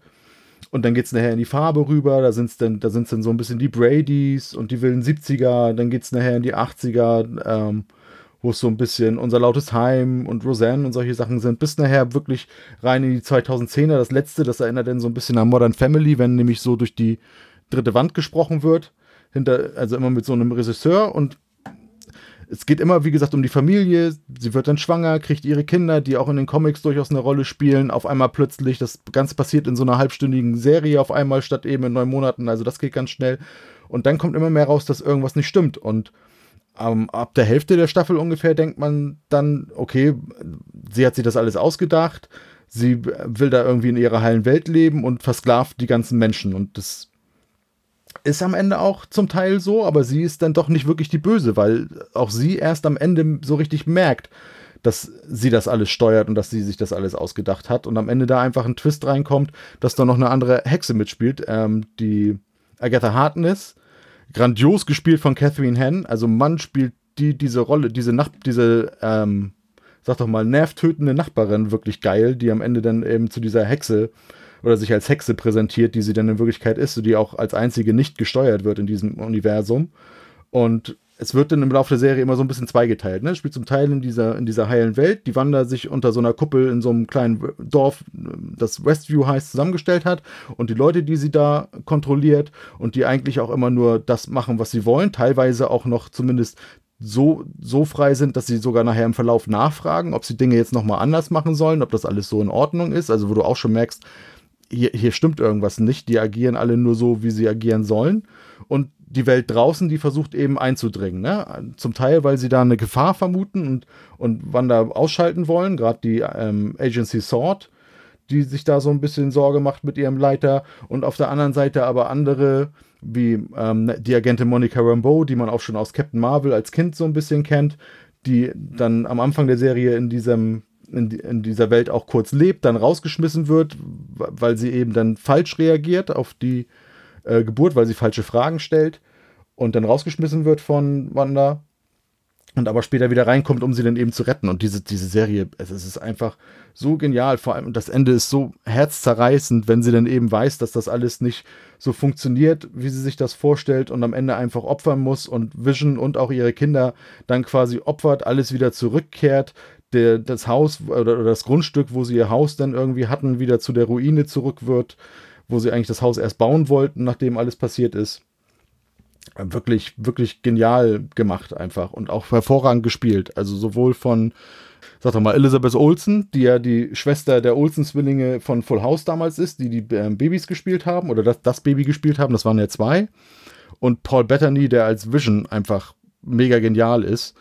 Ähm, klasse Schauspieler, klasse Serie. Ich also will da jetzt gar nicht so weiter ins Detail gehen. Guckt euch das an. Der Pietro-Twist ist genial, wo dann auf einmal ihr Bruder auftaucht, der aber aus dem Marvel, aber der aber aus dem X-Men-Universum ist. Also da spielt er ja die gleichen, den gleichen Superhelden, aber es ist eben ein anderer Schauspieler und der taucht da auf und am Ende kommt aber raus, das ist gar nicht der aus dem X-Men-Universum, das ist einfach auch nur eine Person, die in diese Rolle reingesetzt worden ist. Genial gemacht. Und ich glaube, du hast ja einfach auch gesehen, ne? Ja, ja.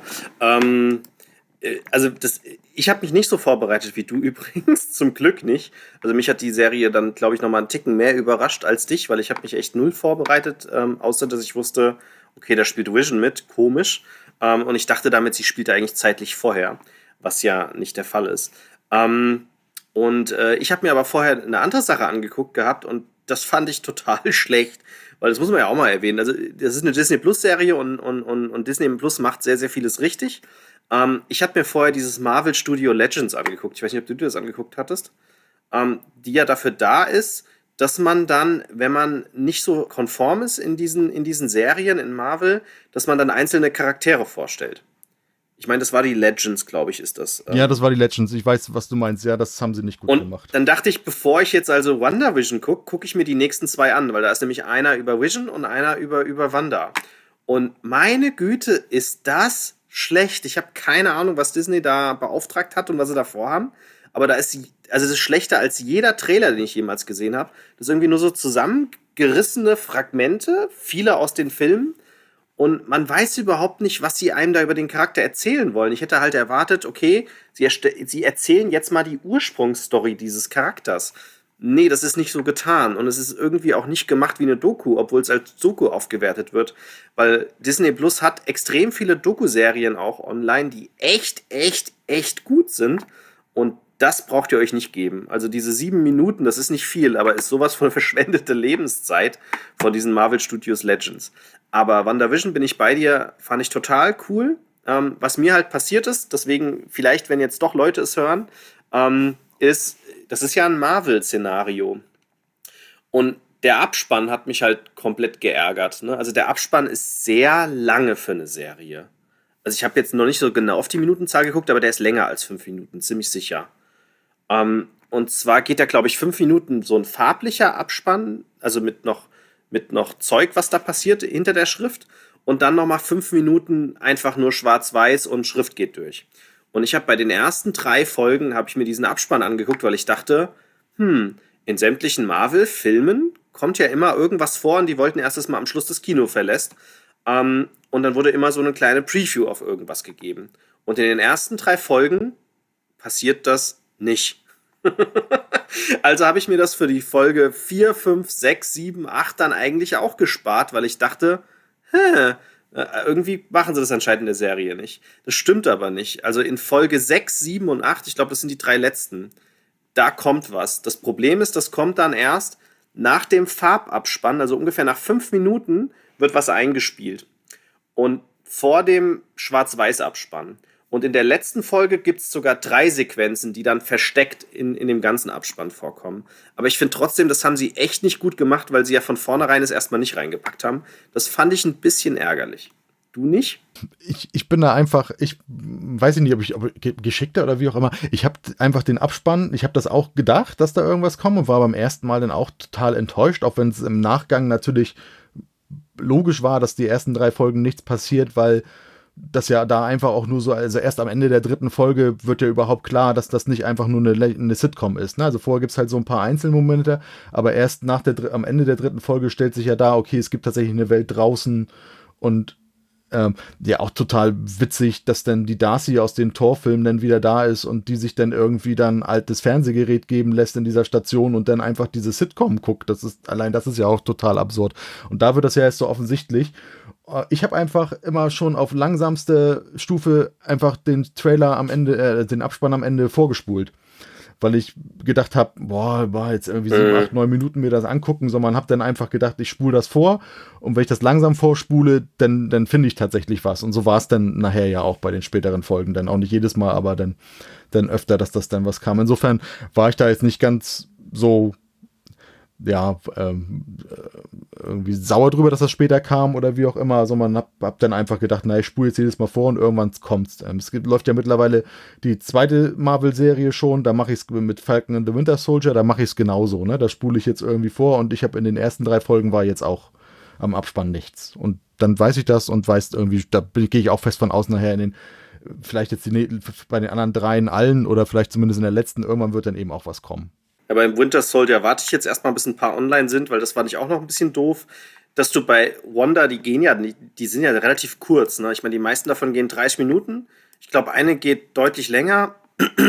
Vor allem die letzte, glaube ich. Ne? Die letzten zwei waren, glaube ich, länger. Und zwischendurch war auch eine mal kürzer. Und was mich geärgert hat, oder geärgert ist das falsche Wort, weil ich finde die Serie grandios gemacht. Eine Folge dazwischen, weil es ging ja immer nur eine Folge online, ne? wenn du es äh, wöchentlich geguckt hast und, und, und eine Folge dazwischen hat im Prinzip überhaupt nichts Neues erzählt, sondern nur kurz die andere Sichtweise gezeigt. Und ich so, nee, da könnt ihr jetzt nicht aufhören, ihr Schweine. Das, das gibt's doch nicht. ich weiß nicht mehr, welches war. Das war, glaube ich, die Folge 5 oder so. Ähm, wo ich auch dachte, meine Güte. Ne? Ähm, deswegen, ich warte jetzt mal bei der zweiten Serie, warte ich mal auf das Binge-Watching, dass dann alle online sind. Da musst Plus du ja auch gar nicht, kommt, genau, da musst du auch gar ja. nicht so lange warten. Es sind ja nur sechs Folgen und drei sind jetzt schon gelaufen. Also das ist, die sind auch ein bisschen länger, die gehen mehr so 40 bis 45 Minuten ohne Abspann. Und ist natürlich ein ganz anderes Genre, ne? Ist dann mehr so ein bisschen, also so eine Mischung aus, ja. Mehr Action. Also vor allem Action und so ein bisschen Buddy-Komödie, ne? Also ein bisschen irgendwie, als, als wären es irgendwie so zwei Cops und ne, die versuchen sich immer gegenseitig anzustacheln. Also so ein bisschen Buddy, Buddy Feeling. Das Wanda, das WandaVision lebt natürlich so ein bisschen auch durch, was machen die da? Wir verstehen nicht genau, um was es geht. Davon lebt das. Das hat schon so ein, so ein Akte X Mystery Flair noch drin, ne? Genau, da ist, da ist jetzt The Falcon and the Winter Soldier schon eher total Marvel. Aber das ist also wirklich genial. Weil du die Legends-Reihe angeguckt hast, die ist natürlich vollkommen lächerlich. Das ist einfach, also äh, zum einen, für mich jetzt persönlich nicht wichtig, aber zum einen nicht mal synchronisiert dann wirklich nur die zusammengeschnittenen Szenen von diesen, Charakter von diesen beiden Charakteren aus den Marvel-Filmen, in denen sie mitgespielt haben. Total, aber total zusammenlos. Einfach als hätten sie wirklich aus den, weiß ich nicht, aus den zehn interessantesten. Liebelos hingeklatscht. Hätte echt mal eine Million hin, jemanden gegeben und etwas Gescheites draus gemacht. Ja, das fand ich wirklich lächerlich. Was wesentlich besser ist, es gab jetzt nach WandaVision nur noch eine Making-of zur Serie tatsächlich. Und das ist schon sehr unterhaltsam. Da zeigen sie eben so ein paar Sachen, also wie, wie die Leute dann wirklich dann auch an den Fäden hängen, wenn sie dann fliegen und dass sie die ersten Folgen in der Sitcom wirklich auch vor Publikum aufgezeichnet haben, so wie man es damals eben auch gemacht hat, ne? dass man wirklich Live-Publikum im Studio dann hatte. und das ist wirklich, das ist dann auch nicht synchronisiert, sondern nur Untertitel, aber das finde ich dann okay. Ich mag ja auch gerne mal die Originalstimmen der Schauspieler wirklich hören und vor allem Paul Bettany als Vision ist dann noch mal, ist einfach in diesem Making of auch einfach so massiv sympathisch noch mal rübergekommen. Ich finde den wirklich gut. Ich habe lange überlegt, wo ich den zum ersten Mal gesehen habe und ich glaube, es ist tatsächlich in dieser Ritterkomödie Ritter aus Leidenschaft, wenn du, die, hast du den mal gesehen mit Heath Ledger ja. in der Hauptrolle? Ja, ja, ja, ja. Da Definitiv. taucht er ja auch auf, da ist er ja so sein Sprachrohr quasi. So mit blondierten Haaren und macht da eben auch schon eine total witzige Figur und ich finde diesen Schauspieler einfach genial, wie die meisten Marvel-Schauspieler einfach auch. Also es ist schon wirklich Hut ab, was und was möglich ist, wenn man einfach auch verdammt viel Geld einfach hat, ne? Sei es nun über Disney oder über Marvel, die sich ja auch da finanzielle Mittel einfach geschafft haben durch diese ganze Filmreihe. Dann ist dann eben auch mehr möglich. Also da sieht man dann auch wirklich, was man mit Serienerzählung auch erreichen kann, wenn man das, wenn das Geld da ist. Definitiv, definitiv. Es gibt noch einen weiteren Grund, warum ich jetzt gerade die zweite Serie nicht angucken kann. Ich habe jetzt mit Berner, wie gesagt, Trolljäger bei Netflix angefangen. Wenn wir durch sind, denke ich, werde ich da auch nochmal sehr detailreich drüber reden, weil das ist eine Serie von Guillermo del Toro und den lieben Berner und ich, den seine Filme. Und ich hatte gar nicht mitbekommen, dass der eine Kinderserie gemacht hat auf Netflix. Und zwar nicht nur eine, sondern drei. Und ähm, alle drei Serien äh, entwickeln eine Welt und man kann die sozusagen alle nacheinander gucken und hat dann das ganze Ding aufgenommen. Und ich bin da gerade bei Staffel 2 jetzt von Trolljäger. Ähm, das ist nicht eine, wirklich eine Kinderserie. Also schon eine Kinderserie, aber huiuiuiui. Also die ist auch schon sehr, sehr, sehr, sehr, sehr gut für Erwachsene guckbar. Ähm, und da sind auch Segmente dabei, die sind, da muss man aufpassen, wel, ab welchem Alter man das gucken sollte. Ähm, das kann ich dir dann sonst mal auf die Watchliste, kannst du dir mal irgendwann mal packen, wenn du mal Zeit hast. Ähm, die drei Serien äh, Arcadia zu gucken, ist auch sehr, sehr empfehlenswert. Ja. das klingt auf jeden Fall interessant. Gut, dann haben wir jetzt den nicht ganz so Spoiler. Ich jetzt, bin jetzt ein bisschen sehr gesprungen. Also wahrscheinlich, wer, wer, jetzt, wer jetzt interessiert ist und gesagt hat, ja, ich gucke jetzt mal, was, ob das was erzählt wird, irgendwie mich catcht, der wird vielleicht ein bisschen verwirrt sein, weil ich nun doch versucht habe, so ein bisschen drum zu eiern. Also guckt euch das wirklich an. Wobei, wenn man Marvel-Fan ist und sagt irgendwie, ich habe aber kein Disney Plus und ich komme nicht zum Serien gucken, das ist mir jetzt durch die erste Serie klar geworden und auch die zweite, die ich jetzt zur Hälfte, wie gesagt, geguckt habe. Man wird nachher, wenn man weiterhin nur die Kinofilme guckt, glaube ich, jetzt nicht wirklich so viel verpassen. Es gilt eher darum, diesen einzelnen bisher eher in der zweiten Reihe agierenden Charakteren so ein bisschen ja, so eine Mischung aus Original Story und Weiterentwicklung zu geben, aber die Haupthandlungen werden eben in den Filmen tatsächlich stattfinden. Ne? Man hat ja viel gemutmaßt, gerade bei WandaVision, weil es verschiedene Comic-Adaptionen von der Scarlet Witch gibt, wo sie am Ende eben ausrastet, irgendwie teilweise die Mutanten killt oder da eine Welt zerstört. Und Gut, wenn sie man sieht halt, wie sie die Kräfte kriegt, das siehst du sonst nicht. Wenn du genau. die Serie nicht geguckt hast, verstehst du nicht, warum sie jetzt plötzlich noch mehr Kräfte hat als vorher. Genau, aber man hat eben gemutmaßt, dass sie zum Beispiel jetzt das Multiversum auslöst durch ihre gebrochene Seele, die sie hat. Und das ist jetzt alles nicht. Ne? Also es endet ja am Ende damit in der, in der Post-Credit-Scene, dass sie quasi trainiert, dass sie ihre, ihre Kräfte, also dass sie ihre Kräfte bekommen hat, ihre weit oder, oder ihre Kräfte bewusster jetzt einsetzen kann und dass sie eben auch diese noch weiter trainiert. Und das wird nachher, wenn ich das so richtig verfolgt habe, wie gesagt, ich gucke ja immer so ein paar Sachen, es wird dann, ich glaube, im kommenden Jahr schon ins zweiten Doctor Strange-Film gehen, der dann auch ähm, The Multiverse of Madness heißt heißt. Und da wird es dann eben wohl auch um Wanda gehen und um ihre Macht. Also das, man wird halt weiter das, den Hauptplot in den Filmen dann haben, ne? Und nur die Entwicklung, die sieht man eben in den Serien, sodass man die nicht zwingend gucken muss. Sie sind aber, wie gesagt, durchaus empfehlenswert, einfach cineastisch. Eventuell kommt ja der, der neue Vision irgendwo auch noch vor. Dann weiß man ja auch nur, wenn man die Serie geguckt hat, wo, wie der entstanden ist. Ja. Genau. Okay, dann gehen wir jetzt in unseren Review-Teil. Also wir haben uns drei Spiele rausgesucht, jeder, über die wir reden wollen. Ähm, und äh, du hast jetzt, glaube ich, den letzten Dings gemacht, also fange ich einfach mal mit den Spielen an. Ähm, anfangen möchte ich mit einem Spiel vom Skellig Games Verlag, aber bevor ich zu diesem Spiel komme, möchte ich die zwei Spiele kurz ansprechen, auf denen das Spiel basiert. Nämlich ursprünglich hat der Quali äh, Verlag, das ist der Eigenverlag vom Korne van Morsel, das Spiel Habitate rausgebracht. Habitats 2016. Und äh, da mussten die Spieler ihren eigenen Park bauen. Ähm, ihren Tierpark. Es wurden drei Zielkarten aufgedeckt. Ähm, so wusste man, dass nach dem Jahr 1 was gewertet wird, nach dem Jahr 2 gewertet wird und nach dem Jahr 3. Man hatte eine Figur, die über Plättchen gelaufen ist. Man durfte dann das Plättchen links, rechts oder vor dem Tier nehmen, nicht hinter dem Tier. Und hat dann das, das Tier dann dahin bewegt, wo man das Plättchen rausgenommen hat und hat das Plättchen wieder gefüllt. Und man hat es dann seinem Park angebaut. So weit war die Mechanik von Habitate. Was dann das ist, was übernommen worden ist in den neuen Spielen, ist, dass man diese Plättchen an seinem Park angebaut hat, orthogonal, nicht diagonal, an schon, an schon vorhandenes Blättchen. Und man hat jetzt versucht, Aufgaben zu erfüllen. Bei Habitate die Tiere hatten Aufgaben drauf, und zwar wollten sie gewisse Untergründe in ihrer Nachbarschaft haben. Der Salamander zum Beispiel gab's, äh, wollte zwei grüne Blätter, einer der Salamander. Das heißt, man musste zwei grüne Urwaldblättchen an ihn dran bauen. Und was erlaubt war, war entweder orthogonal direkt benachbart oder aber ein grünes direkt benachbart zum Salamander und ein grünes an dieses grüne anliegend hat auch gezählt.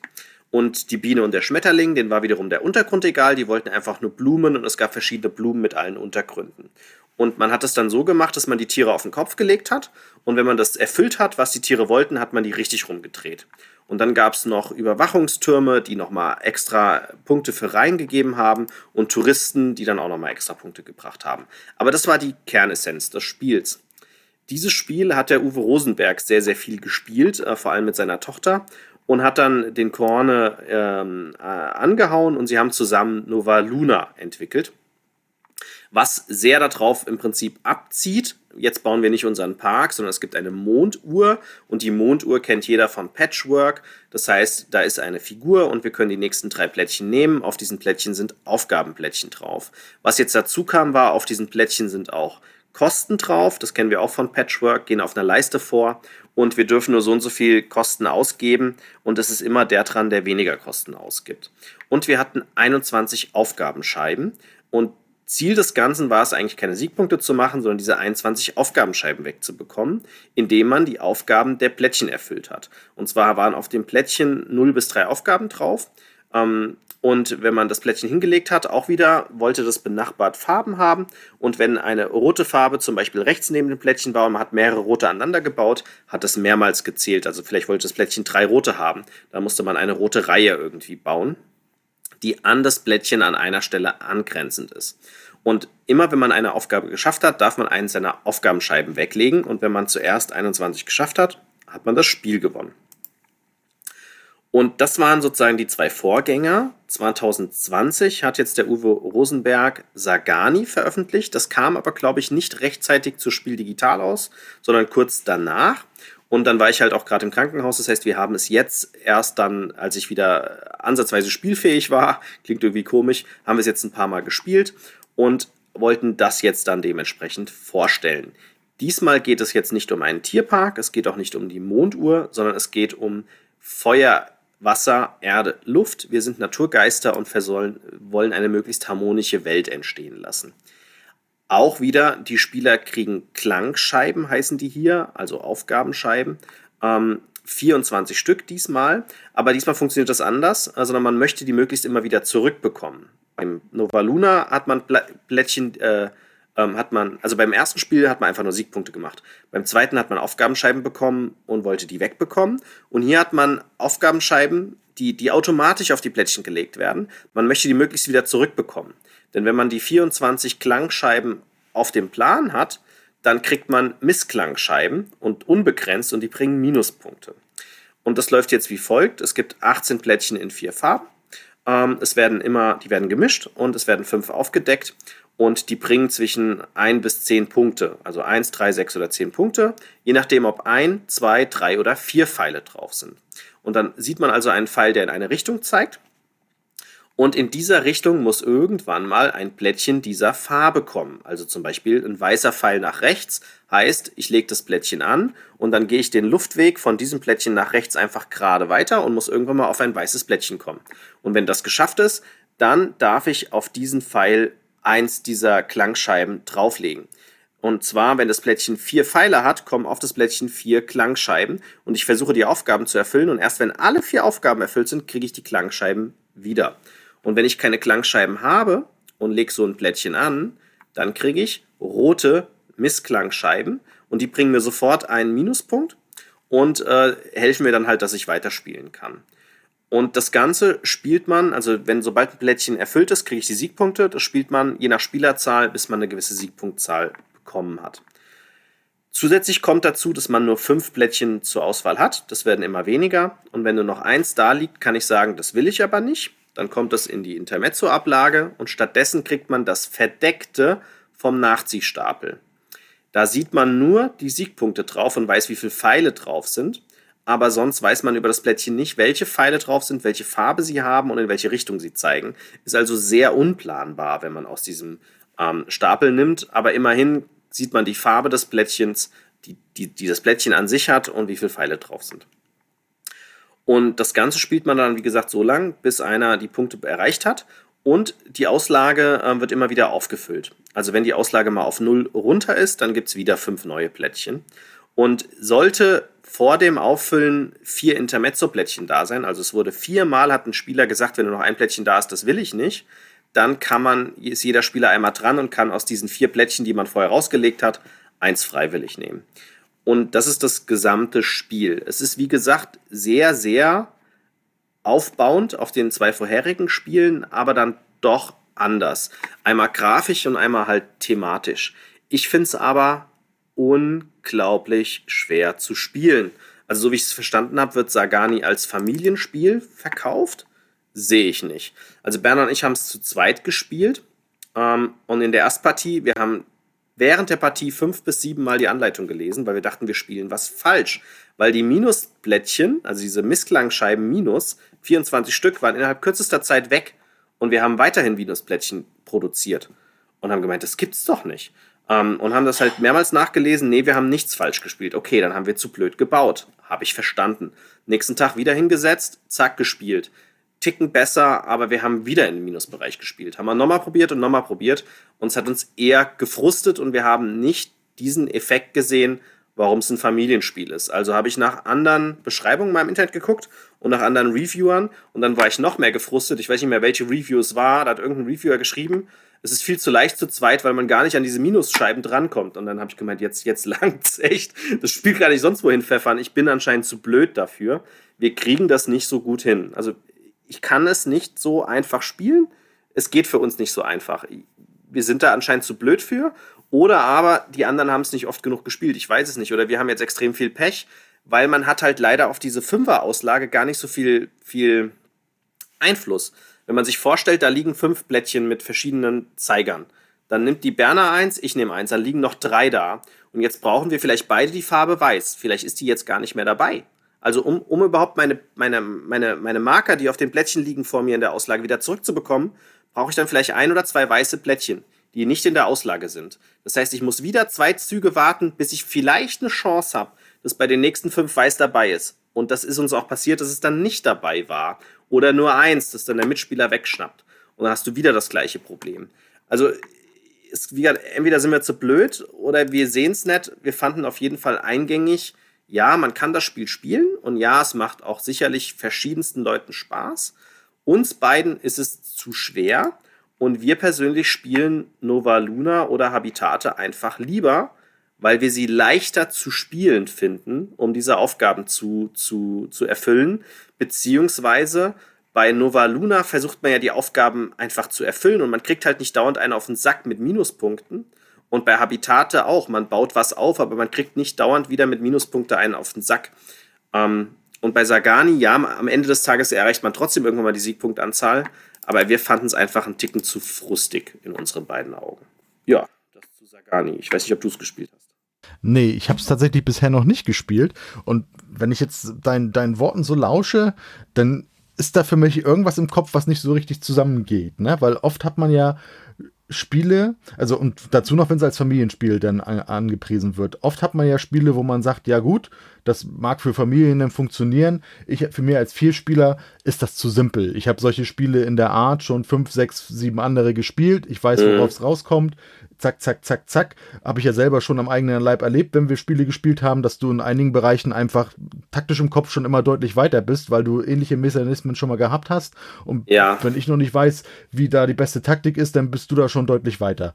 Das passt insofern ja nicht zusammen, wenn du sagst, irgendwie dieses Spiel ist uns zu schwer wenn ich dann gleichzeitig von anderen höre, ja. irgendwie, das ist, das ist mir zu simpel. Ne? Deswegen, also und, unter dem Aspekt interessiert mich das Spiel dann doch irgendwie schon, das mal auszutesten. Ansonsten äh, habe ich das tatsächlich bisher jetzt nicht so weiter in Erwägung gezogen. Ich habe, ähm, wir hatten 2019 auf der BerlinCon den Prototypen damals von Nova Luna gespielt. Und wir beide und mit, mit noch jemandem Dritten zusammen, den wir nicht kennen, der da mit am Tisch saß und der hat extrem lange gebraucht für seine Züge. Und da war also ich, das Spiel halt ein bisschen vermiest, ja. Da war das. Da, äh, ich war auch nicht wirklich gut da drin, weil ich immer mehr, mehr Partien brauche, um so ein, so ein bisschen ins Laufen reinzukommen, dass ich da irgendwie ein bisschen besser agieren kann. Und das hat dann bei dem einen, der zwischen uns beiden, glaube ich, auch saß, dann auch noch so extrem lang gedauert. Und dann habe ich erstmal eine ganze Weile einen Bogen um das Spiel gemacht. Dann habe ich es mir später dann doch noch geholt und wir haben es auch ein paar Mal gespielt und es, und es macht auch Spaß, aber ich bräuchte jetzt eben kein Spiel, was im Grunde so ähnlich funktioniert. Aber wenn du jetzt natürlich sagst, irgendwie, wie, wie soll man das Ding knacken, knacken denn, denn triggert da ja schon so wieder was, wo ich sage, so, ah, das, das will ich denn schon irgendwie lösen, das Problem. Diese, die, das irgendwie nicht so zu schaffen, wie man es schaffen soll. Das kriegen wir ganz leicht gelöst, Matthias. Ich muss dieses Spiel, äh, in Seefall ist es ja ein Review-Exemplar, nicht unbedingt behalten. Ich verstehe aber jeden, der damit Spaß hat. Du kriegst meins, okay? Kein Problem. es ist gar kein Thema. Ähm, ich, ich spiele lieber das Habitate, was wir ja besitzen, oder das Nova Luna. Ähm, mir ist das einfach ein Ticken zu schwer anscheinend. Ja. ja, kann ich ja zumindest mal reingucken. Das, also, das, also wie gesagt, irgendwie im Kopf, also vom Prinzip denk, würde ich mir denken, so ein ähnliches Spiel habe ich, bräuchte ich jetzt nicht zwingend, aber irgendwie triggert dann im Hinterkopf sowas, wo ich sage, irgendwie, das kann doch eigentlich nicht sein, dass das nachher irgendwie dann so schwer ist im Kopf.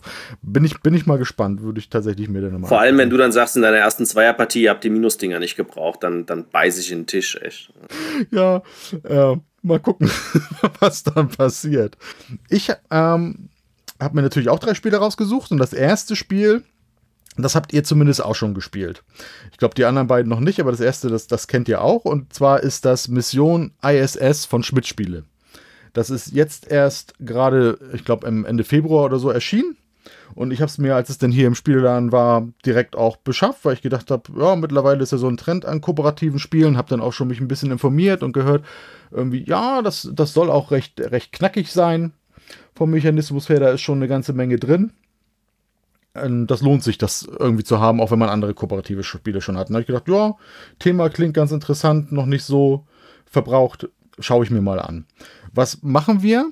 Wir sind ja, eigentlich sind wir Personen im Kontrollzentrum auf der Erde, während im Weltraum die ISS gebaut wird. Also es wird auch so ein bisschen, es gibt auch so ein bisschen thematischen Flavor, ordentlich Text noch in der Anleitung drin, der das so ein bisschen wissenschaftlich und geschichtlich auch begleitet. Also es passt auch wirklich zu großen Teilen, was man da am Ende auch macht. Also ist natürlich jetzt nicht das mega thematische Spiel, aber das hat zumindest Hand und Fuß, was man da für Aktionen ausführt.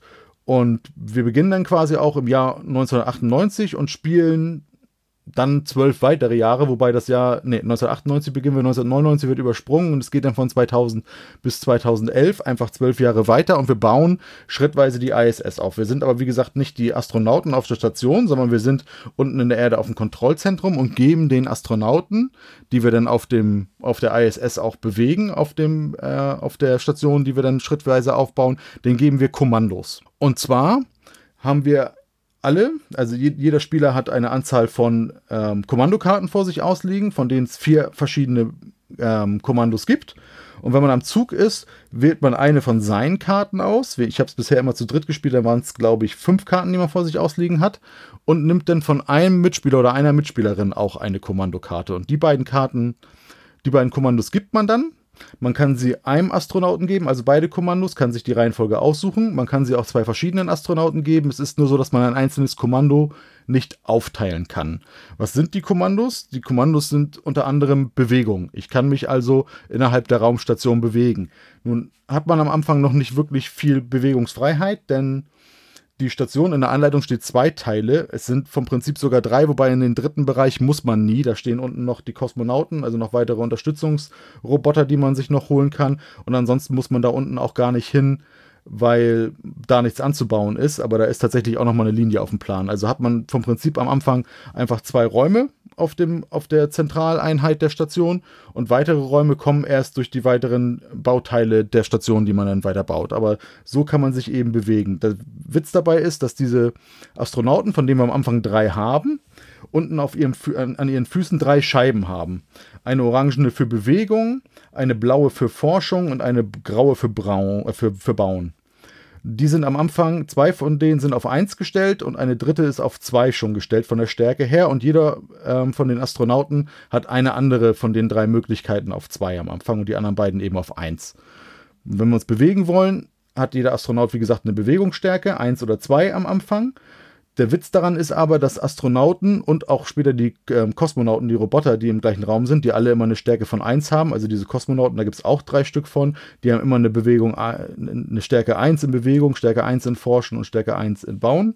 Die addiert man dazu, wenn sie im gleichen Raum sind. Das heißt, wenn ich jetzt am Anfang eben die drei Astronauten da habe, habe ich eine Bewegung von 4 und könnte mich bis zu vier Felder bewegen, kann mich auch weniger bewegen um eben in andere Räume zu kommen. Was kann ich noch machen? Ich kann forschen. In jedem Raum und am Anfang eben auch in der Station in beiden Räumen sind äh, Forschungsaufträge.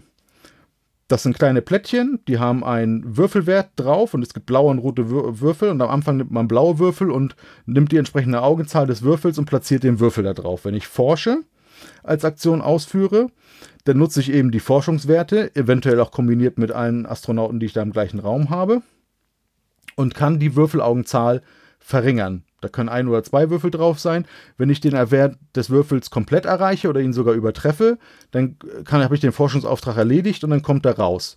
Es gibt Einzelne, die haben nichts und die meisten von denen haben aber nachher noch Spezialeffekte. Das heißt, die kann man sammeln und hat nachher im Zug kann man beliebig viele davon nutzen, die so einen Einmaleffekt haben. Entweder kann ich mir einen Kosmonauten holen oder ich kann Astronauten ohne Bewegungsschritte ähm, zu benutzen zu einem anderen Astronauten in der Station bewegen oder ich habe einen doppelten Zug. Es hat also so Sonderaktionen, die es irgendwie gibt. Und dann kommt der Kernmechanismus, das Wichtigste eigentlich, das Bauen. Und da sind einfach für jedes weitere Bauteil, von denen es insgesamt zwölf gibt, zwölf weitere, also 13 mit der Anfangsstation, gibt es eine Karte und auf jeder von diesen Karten wird am Anfang ein Plättchen gelegt, was einen Wert darstellt, den es benötigt, um diese Station anbauen zu können. Und jede, jede Karte hat auch einen Buchstaben und auch jedes Teil hat damit einen Buchstaben und damit kannst du sehen, welche Teile du wo anlegen baust. Es empfiehlt sich sogar, die Karten dann passend zu den Puzzle-Ecken an der ähm, Startstation anzulegen, dass man auch immer weiß, irgendwie, was kann ich da bauen und wie viel muss ich dafür ausgeben. Wenn ich bauen will, muss ich aber erstmal überprüfen, gibt es auf dem Raumschiff, auf der Station, aktuell einen roten Würfel vom Forschungsaufträgen. Ich hatte es eben schon erwähnt, es gibt, glaube ich, vier blaue Würfel, drei rote. Wenn diese Forschungsaufträge aufgedeckt werden, müssen diese Würfel da drauf, sobald ein roter Würfel ins Spiel kommt, man nimmt erst alle blauen, aber sobald ein roter Würfel ins Spiel kommt, gibt es einen Baustopp. Das kann dann so lange nicht gebaut werden, bis dieser rote Würfel vom Forschungsauftrag verschwindet. Das muss ich also zuerst prüfen.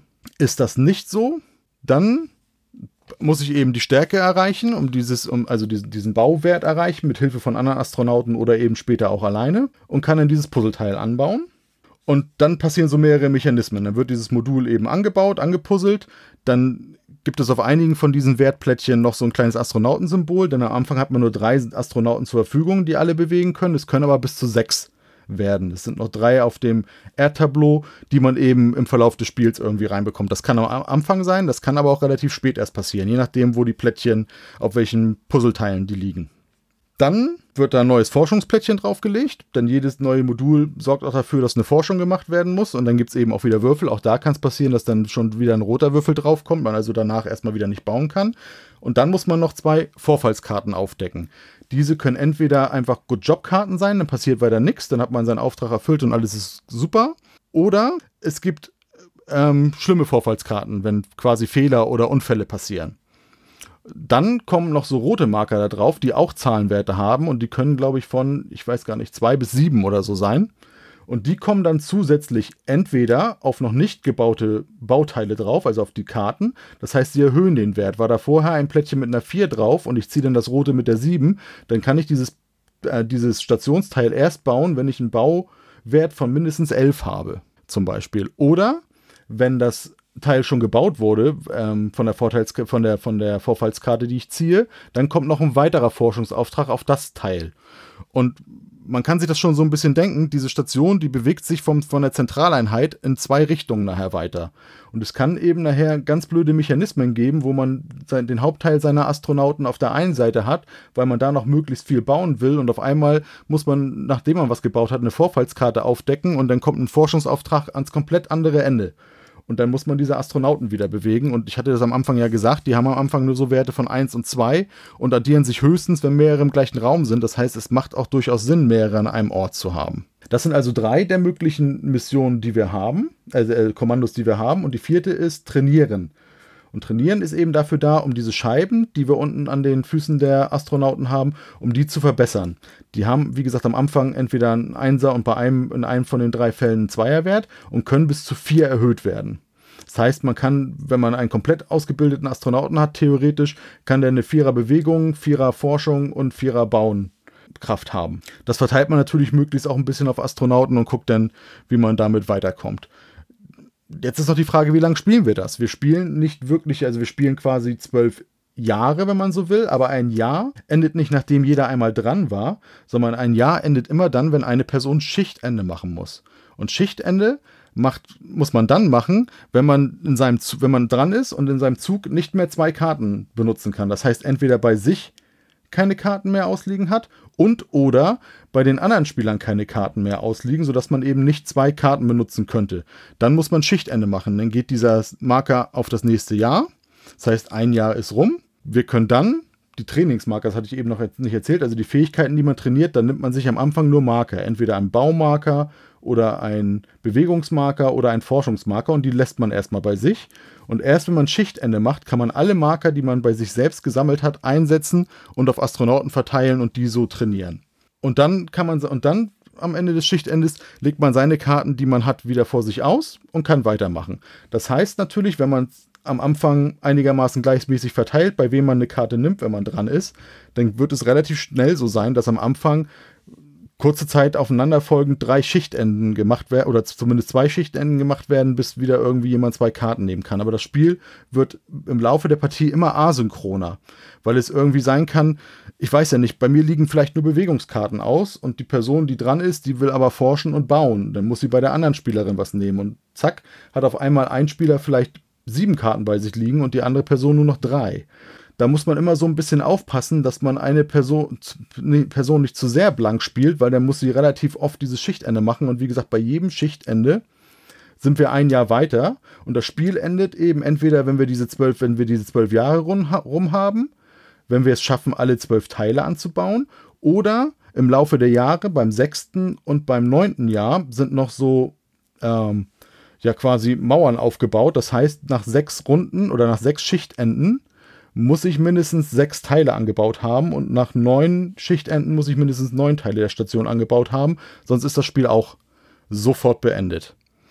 Das kann ich noch ein bisschen überbrücken. Das hatte ich beim Bauen-Bereich noch nicht gesagt. Wenn wir gebaut haben, dann wird am Ende diese Karte von dem Modul, die wird noch einmal umgedreht und die ist dann eine Joker-Karte. Das heißt, die kann man für eine der vier Aktionen benutzen, statt bei sich selbst oder bei einer anderen Person eine Karte zu nehmen. Die kann man also als eine von diesen beiden Karten nehmen. So kann man versuchen, entweder Aktionen auszuführen, die man gerade nicht zur Verfügung hat, weil die alle schon weg sind.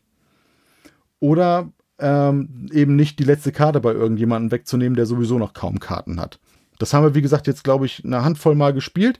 Ich muss sagen, weiß nicht, ob, ob wir da einfach gut sind in den beiden Gruppen, in denen ich es gespielt habe, aber ich bin bisher nie bei weniger als neun Modulen gelandet in der normalen Version. Ne? Also in der normalen Version gibt es sechs Good Jobs Karten in diesen Vorfallskarten. Das heißt, sechsmal kann man Glück haben und es passiert nichts Negatives, wenn man baut. Und das andere sind ja die 13 Module. Das heißt, das ist also ein 6 zu 13 Verhältnis, also ungefähr von einem Drittel. und man kann das bis zu 8 erhöhen oder könnte natürlich noch weniger nehmen. Ich habe, wie gesagt, jetzt glaube ich, immer, also das Beste war 11, 12 haben wir, das letzte Modul haben wir nie geschafft und zweimal sind wir bei der 9 dann am Ende stehen geblieben und ich meine, die anderen beiden, ich glaube, einmal hatten wir 11, also die anderen beiden Male müssten wir dann 10 gehabt haben. Das heißt, es kam mir jetzt in der Grundversion nicht allzu schwierig vor. Ich weiß, was wir verkehrt gemacht haben. Wir haben immer relativ wenig geforscht in den meisten Partien, sodass immer relativ oft rote Würfel im Spiel waren, die wir dann immer erst auslösen mussten. Aber es hat am Ende, wie gesagt, immer ge geklappt, sodass wir nie vorzeitig das Spiel beenden mussten. Also wir sind immer über diese neuner Klippe rübergekommen. Einmal, einmal sind wir zwar kurz danach dann gescheitert, aber die anderen Male hat das ganz gut geklappt. Ich weiß nicht, wie oft hast du es gespielt und was hast du für Erfahrungen gemacht? Äh, leider bisher nur einmal. Also wir sind ja leider auch immer nur zu zweit, wenn wir spielen können. Ich glaube, du kannst zu dritt spielen, ne? Ja, ja, genau. Ich kann zu dritt spielen. Ja, also ich habe es jetzt nur mit der Berner einmal gespielt und da haben wir es leider falsch gespielt. Das hatte ich, glaube ich, noch gepostet. Das heißt, ich, also ich kann jetzt was zwar zum Spiel sagen, aber nicht zum Spielgefühl, weil wir haben leider zu wenig von diesen Mannequin auf den, auf den Weltraumplaneten gelegt, also auf die Erde, von den Astronauten. Wir hatten da nur einen hingelegt und nicht alle anderen Figuren. Und wir hatten auch nur eine Figur auf, dem, auf der ISS. Also ich habe das irgendwie falsch gelesen gehabt. Ich habe verstanden, eine Figur auf die ISS, eine auf die, auf die, auf, auf die Erde und das funktioniert halt nicht. Ähm, was ich machen hätte müssen, wäre eine pro Art, die schon in einer Eigenschaft eins höher ist, auf die ISS und eine pro Art, pro Eigenschaft, die eins höher ist, auf die Erdkugel. Dann hätten wir es richtig gespielt und das haben wir halt nicht. Das heißt, das liegt noch aus, dass wir es ein zweites Mal spielen. Ähm, aber ich kann trotzdem schon mal, also was heißt ein zweites Mal, ein paar Mal dann mit richtigen Regeln spielen, aber mit zwei Personen wahrscheinlich nur. Ähm, was mir allerdings aufgefallen ist, ist ein bisschen das Spielmaterial. Also insgesamt gesehen finde ich das Spiel sehr schön, zeigt auch auf, dass Schmidt mehr und mehr versucht, immer mal wieder auch ein Spiel rauszubringen, was eher in die, in die gehöre Familienspielreihe gehört oder sogar auch leicht Experte ist. Und das finde ich sehr, sehr schön, weil das hat ja damals der Thorsten Gimmler bei Schmidt immer wieder dann sozusagen mal reingesetzt und angefangen. Und das wird jetzt, obwohl der Thorsten jetzt nicht mehr bei Schmidt ist, weitergeführt, was ich sehr gut finde. Aber ich finde das Spiel in, in Nuancen zumindest leicht unübersichtlich.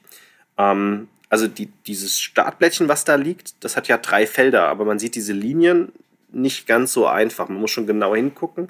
Das hätte man ein bisschen besser machen können oder man hätte halt das Startblättchen schon in drei geteilt und hätte die zusammengepuzzelt.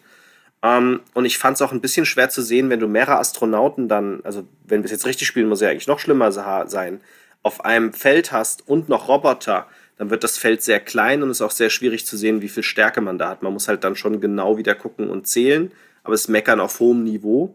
Ähm, und ich fand es auch ein bisschen unübersichtlich, wo du was anlegen kannst, weil es ja nicht so ist, dass du weißt, wo kannst du A, B, C, D, F Module anlegen. Und man muss ja auf diese Karten gucken um dann zu wissen, ah, es macht jetzt Sinn, dass wir uns hier beeilen, um zu hart zu kommen, weil sonst wird hart ziemlich teuer und dann schaffen wir es nicht mehr. Ja, aber um zu wissen, wie wir zu hart zu kommen müssen, müssen wir dann alle Plättchen durchgucken, welches Plättchen führt denn zu F, von F vielleicht wieder zu A, von A zu C, um dann zu hart zu kommen. Also es ist keine Logik in diesem, in diesem Plan, in, in diesem ISS-Modulplan. Vielleicht haben sie das so gemacht, wie die Module damals gemacht worden sind. Ich weiß es nicht. Aber ich fand es jetzt spieltechnisch nicht so einfach, das zu sehen, ähm, weil man hat ja die Module nicht offen auf dem Tisch liegen. Ähm, plus dazu kommt noch, es ist sehr schön, dass sie es echtzeitmäßig gemacht haben mit der ganzen ISS. Das sieht wirklich sehr schön aus. Aber es ist spieltechnisch nimmt es halt sehr viel Platz dann wieder weg, weil es so unförmig ist. Aber das klingt alles viel negativer, als es gedacht ist, weil mir hat das Spiel echt Spaß gemacht und ich fand es sehr schön. Ich hätte es aber vielleicht an zwei Ecken irgendwie versucht, übersichtlicher zu machen. Ich weiß nur tatsächlich nicht, wie man es hätte übersichtlicher machen können. Ja, genau, was du sagst, die beiden Punkte, die stimmen, die habe ich bisher noch gar nicht erwähnt. Ja, zum einen ist es so, dass auf den ausliegenden Teilen immer nur ganz klein bei den, bei den Puzzleöffnungen, die man dann haben, also man sieht ja schon, wo ein Puzzleteil hinkommt und ganz klein ja, sieht, der man Buchstabe. Dann, sieht man dann ja. den Buchstaben da, aber das, aber dann irgendwie darauf zu adaptieren, wo ist denn irgendwie, wo ist denn irgendwie der, der, das H oder so, wenn bisher nur F und C und D angebaut werden können, wo, wo kann ich dann mit dem H hin, bevor es zu teuer wird, weil das kann, wie gesagt, von diesen Plättchen, also es liegt ein graues Plättchen, das ist der Basisbauwert, den man bei, je, bei jeder Karte hat. Und es können bis zu drei von diesen roten Vorfallsplättchen noch drauf können. Das heißt, das kann durchaus sein, dass nachher, wenn es ganz blöd läuft, ein Plättchen zu bauen, kann auch mal so gut 20 vom Wert her kosten. Das kann schon ja, sehr teuer ist, sein. Ist taktisch damit wichtig, ne? Und wie gesagt, das, das hindert es ein bisschen. Man hätte natürlich auch einen Plan hinlegen können und dann erst Blättchen drauf, die markieren, wenn es gebaut ist. Aber das lässt sich natürlich jetzt alles viel leichter sagen, weil ich es nicht ausgetestet habe. Aber es geht sicherlich übersichtlicher, als es hier ist, aber ich wüsste spontan nicht wie. Ja, also wie gesagt, das kann schon sehr teuer werden, wobei so ganz leicht ist das auch nicht. Ne? Also es gibt jede von diesen Vorfallskarten zu jedem Buchstaben einmal und sie werden erst wieder neu ähm, reingemischt. Da gibt es auch zwei Felder, einfach äh, auf dem auf, auf den Jahren, ich glaube beim dritten Jahr und beim zehnten Jahr oder so, da gibt es dann so ein Feld, da werden die bereits ausgespielten Vorfallskarten, die werden wieder reingemischt. Ne? Und dann kann es eben sein, dass etwas, wo schon ein roter Marker drauf ist, dass der noch einen zweiten oder so genau, dass der also, nochmal reinkommt, ja. Das, das, passiert nicht, also es kann nicht ganz blöd laufen, dass man drei aufdeckt und dann geht alles schon auf eine Karte. So schlimm ist es nicht. Ähm, dafür ist es dann, glaube ich, auch zu sehr noch an so Familien oder Kenner. Familien finde find ich vielleicht ein bisschen zu schwer, schon mehr so in, in, ins Kennerbereich gehende ausgerichtet, deswegen, dass es nicht zu schwer ist, aber ja, das, das kann dann schon blöd laufen. Das zweite ist auch richtig, was du sagst, wenn du nachher dann drei, Restaur äh, drei Astronauten auf einem Feld hast und womöglich dann noch so ein oder zwei von den Robotern und dann noch einen Forschungsauftrag mit einem Würfel oder noch einen zweiten Forschungsauftrag. Die Felder, die einzelnen Module, die sind nachher zu klein. Das Problem ist nur, wie du sagst, wie hätten sie es anders lösen sollen? Das Ding breitet sich halt in zwei Bereiche auf und die Puzzleteile sind eben sind schon nicht ganz so klein. Also da passen die drei Astronauten an sich alleine noch einigermaßen rauf, aber wenn dann noch so ein Roboter dazu kommt und dann noch das Forschungsplättchen, was ja jedes Mal noch da liegt und was er nicht verrutschen darf mit dem Würfel, dann, dann wird es eben tatsächlich zu voll, aber es hätte die einzige Möglichkeit, das zu machen, wäre halt, das noch größer zu machen. Die Anleitung sagt auch, wenn das eben mal vorkommt, dann sollst du sie rechts und links die Astronauten irgendwie daneben packen oder so leicht äh, kippend auf dem Rand, dass du schon weißt, wo sie, wo sie hingehören. Aber das ist dann alles verbunden damit, dass ich dann immer noch den kleinen Buchstaben finden muss, welches Teil denn da irgendwie angebaut werden soll. Deswegen haben wir, wie gesagt, immer gleich die entsprechenden Karten an die Puzzleöffnungen angelegt, damit man dann schon gleich weiß, welches das nächste Teil denn jeweils ist an dem eigenen Platz, dass man es ein bisschen besser sieht. Aber ja, man hätte es, glaube ich, einfach nicht größer machen können. Ansonsten, das Material ist super, das mit den Scheiben ist auch gut, die werden einfach nur so reingesteckt. Sie lassen sich mit Druck auch ein bisschen drehen, aber es ist eben schon so, dass sie nicht leicht verstellt werden können, was auch ganz gut ist bei dem engen Platz, sondern man nimmt dann einfach, wenn man einen Wert verstellt, weil trainiert worden ist, dann nimmt man eigentlich die, ähm, die, die, die runde Scheibe raus und steckt sie mit dem neuen Wert wieder rein. Und das Material von sich, die Puzzleteile sind schon groß und stabil, also das Material an sich ist super aber es ist halt ein bisschen fummelig nachher im Spielablauf. Okay, dann schließe ich mal an. Ähm, ich habe mir ein Partyspiel gegönnt, weil wir tatsächlich zwischendurch mal kurz zu viert waren und äh, waren wir auch gestern wieder tatsächlich. Und wenn wir aktuell mal ganz kurz zu viert sind, dann spielen wir irgendwas, was wir sonst nicht spielen können, gerade von den Neuheiten, die vielleicht jetzt schon eingetrudelt sind ähm, weil wir haben ja im Moment kaum Chancen, sonst sowas zu spielen. Wir haben dann äh, das schöne Spiel gespielt, über das wir neulich schon mal in einem unserer Podcasts vorab berichtet haben. Vielleicht kommt der Matthias drauf. Äh, Grim Fandango war ein Computerspiel mit dem Thema. James Bond 007 Spectre hatte das als Thema und Coco lebendiger als das Leben war der Pixar-Film zu dem Thema. Ja, ähm, das Fest der Toten in Mexiko. Korrekt, genau. Ähm, Fiesta de los Muertos von ähm, Game Factory haben wir dann gespielt und haben das als Absacker gespielt, wie gesagt, zu viert. Das Spiel ist für vier bis acht Personen ähm, und geht sehr, sehr schnell zu spielen, 15 Minuten. Und wir haben das abends dann äh, nach ein paar anderen, wir hatten Seven's Continent vorher gespielt, weil das der eine noch nicht kannte und äh, wir hatten noch was anderes gespielt und haben das dann als Absacker genommen. Ähm, ist ein kooperatives Spiel, geht um die Toten und es ist total simpel. Ähm, Personenkarten werden gemischt. Jeder bekommt eine Personenkarte. Auf dieser Personenkarte steht eine Person oder ein Charakter oder eine Figur, die tot ist. Ähm, wie kann eine Figur tot sein? Es kann also eine Comicfigur sein oder eine geschichtliche Person oder eine fiktive Person, die dann aber auch in dem Medium, wo sie vorkommt, stirbt. Ähm, Beispiel wäre ähm, boah, äh, äh, die, die, die, die Ursula zum Beispiel aus, aus äh, Ariel steht zum Beispiel mit drauf. Ähm, weil die in dem Film stirbt und damit ist es erlaubt. Es darf keine Figur sein, die halt nicht gestorben ist oder halt noch lebt. Ähm, es sind außerdem, wenn man möchte und spielt das Spiel mit etwas jüngeren, ähm, Jüngere ist jetzt relativ, gibt es Karten, die sind markiert und das ist halt sehr offensichtlich ähm, bekannte Personen, die, die, äh, die, die jeder kennt. Also was wie Mozart kennt jeder eigentlich, egal welches Alter man hat. Und auch wenn man heutzutage Mozart vielleicht als Jugendlicher nicht hört, sollte man diesen Namen eigentlich gehört haben. Also jeder bekommt einen Charakter und den schreibt man auf diesen schönen Totenkopf, der, den man zuklappen kann, schreibt man den originalen Namen drauf ähm, und klappt den danach wieder zu. Und dann schreibt man unter, also dann ist genau ein Feld offen und ähm, man markiert den ersten Zahn. Also es gibt äh, vier Zähne auf diesen Totenköpfen. Den ersten Zahn markiert man und schreibt ein Wort, was man mit dieser Person assoziiert. Also nehmen wir mal an, die Person wäre Herkules, das wird nämlich hier auch in der Anleitung als Beispiel gegeben. Dann kann man als Wort zum Beispiel Kraft sagen, weil die halt, die hat schon ordentlich Kraft. Und dann gebe ich das weiter. Ähm, und zwar blind, so dass derjenige, wo ich nach links weitergebe, erstmal nicht lesen kann. Und das macht jeder von uns. Dann decken wir alle auf, löschen, lesen das Wort, löschen das Wort weg, also Kraft weg, und schreiben dann ein weiteres Wort, was wir dann damit assoziieren. Er weiß ja nicht, dass es Herkules war, hat aber gelesen, da steht Kraft drauf. Also schreibt er vielleicht dann Muskel oder sowas. Ne? Ähm, und dann geht es wieder weiter, ähm, wieder ein Zahn markiert, der nächste liest Muskel, wischt Muskel weg und schreibt dann Arm. Und geht es wieder weiter und der vierte würde es jetzt noch einmal ändern, löscht Arm weg und schreibt dann Körperteil. Und ähm, das legt er dann in die Mitte. Und dann werden alle Charaktere, die wir gezogen haben, gemischt und es kommen noch zusätzliche hinzu. Das kennt man aus anderen Spielen auch so. Also welche, die wir nicht hatten, die werden alle aufgedeckt und dann müssen wir zusammen ähm, jeder tippen, welche Person von diesen aufgedeckten Karten denn jetzt diese Totenkopf-Skulls waren, aufgrund des Wortes, was da steht. Also in diesem Fall würde Körperteil da stehen. Es ist auch die Frage, ob man von Körperteil auf Herkules kommt oder ob vielleicht in der Mitte irgendwas anderes da steht, ähm, irgendein anderer Charakter, wo es viel besser passt. Und man sieht schon, das hat halt diesen Charakter aus ähm, ähm, Stille Post. Da passieren halt Fehler und schöne Assoziationen, die echt lustig sind und die schwierig machen, manchmal diese Assoziation zu treffen.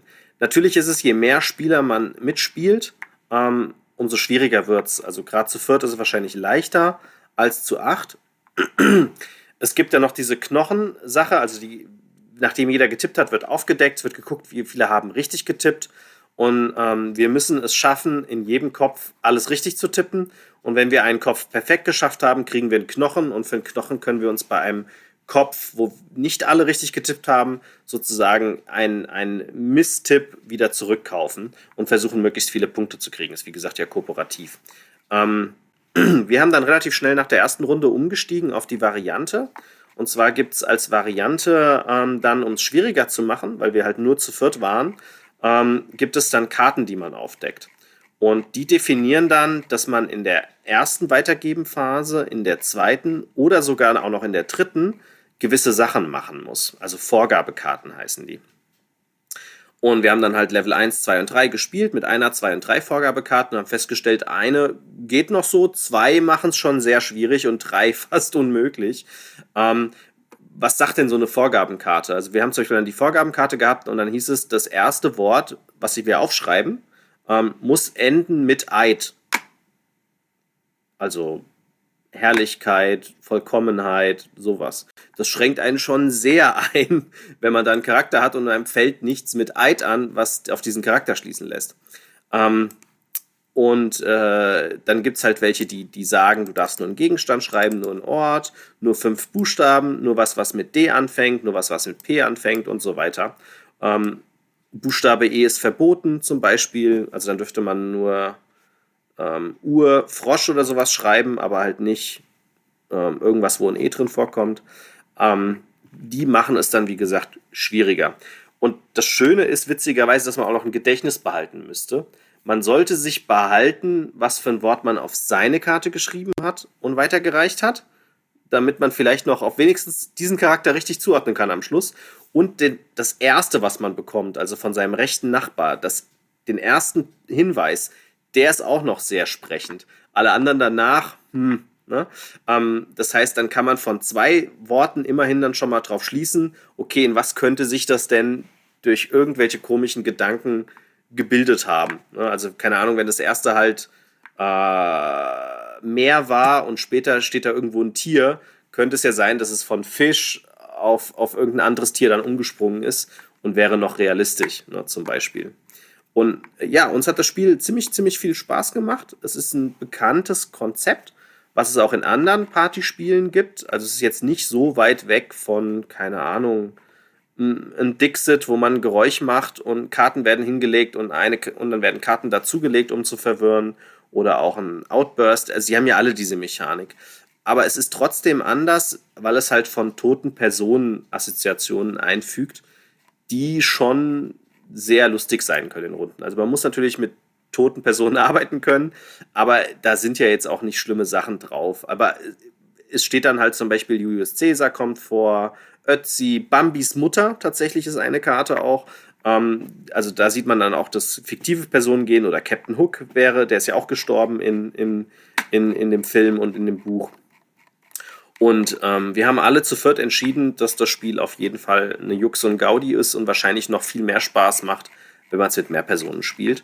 Hatten da aber schon, also wir haben, glaube ich, eine Stunde haben wir es gespielt und hatten da sehr großen Spaß dabei. Ja, wir hatten das ja im Rahmen der, des Presseevents von Game Factory mal so mhm. lose auch mit äh, dem Rico angespielt das war durchaus sehr unterhaltsam. Er hat sich dann so, so, ein bisschen bei seinen Totenköpfen, naja, ein bisschen verhaspelt. Aber wir hatten da als größere Runde der Pressevertreter schon unseren Spaß mit. Es ist, du hast ja alles dazu gesagt, es ist halt so ein Partyspiel, was, was so ein bisschen auf, auf diese Art ne, stille Postmechanismus eben beruht. Da gibt es halt viel von. Und ähm, wir hatten ja schon öfter. Illustrations geht auch sehr in die Richtung, zum Beispiel, wenn man, wenn man das kennt. Genau, und wer, äh, wer, wer, das war schon öfter Thema, ich bin nicht der allergrößte Partyspieler. In der richtigen Runde habe ich da durchaus meinen Spaß mit, aber ich persönlich brauche nicht zu viele davon in, in, meiner Sammlung, weil ich einfach tatsächlich auch nicht so oft in so richtig großen Gruppen spiele.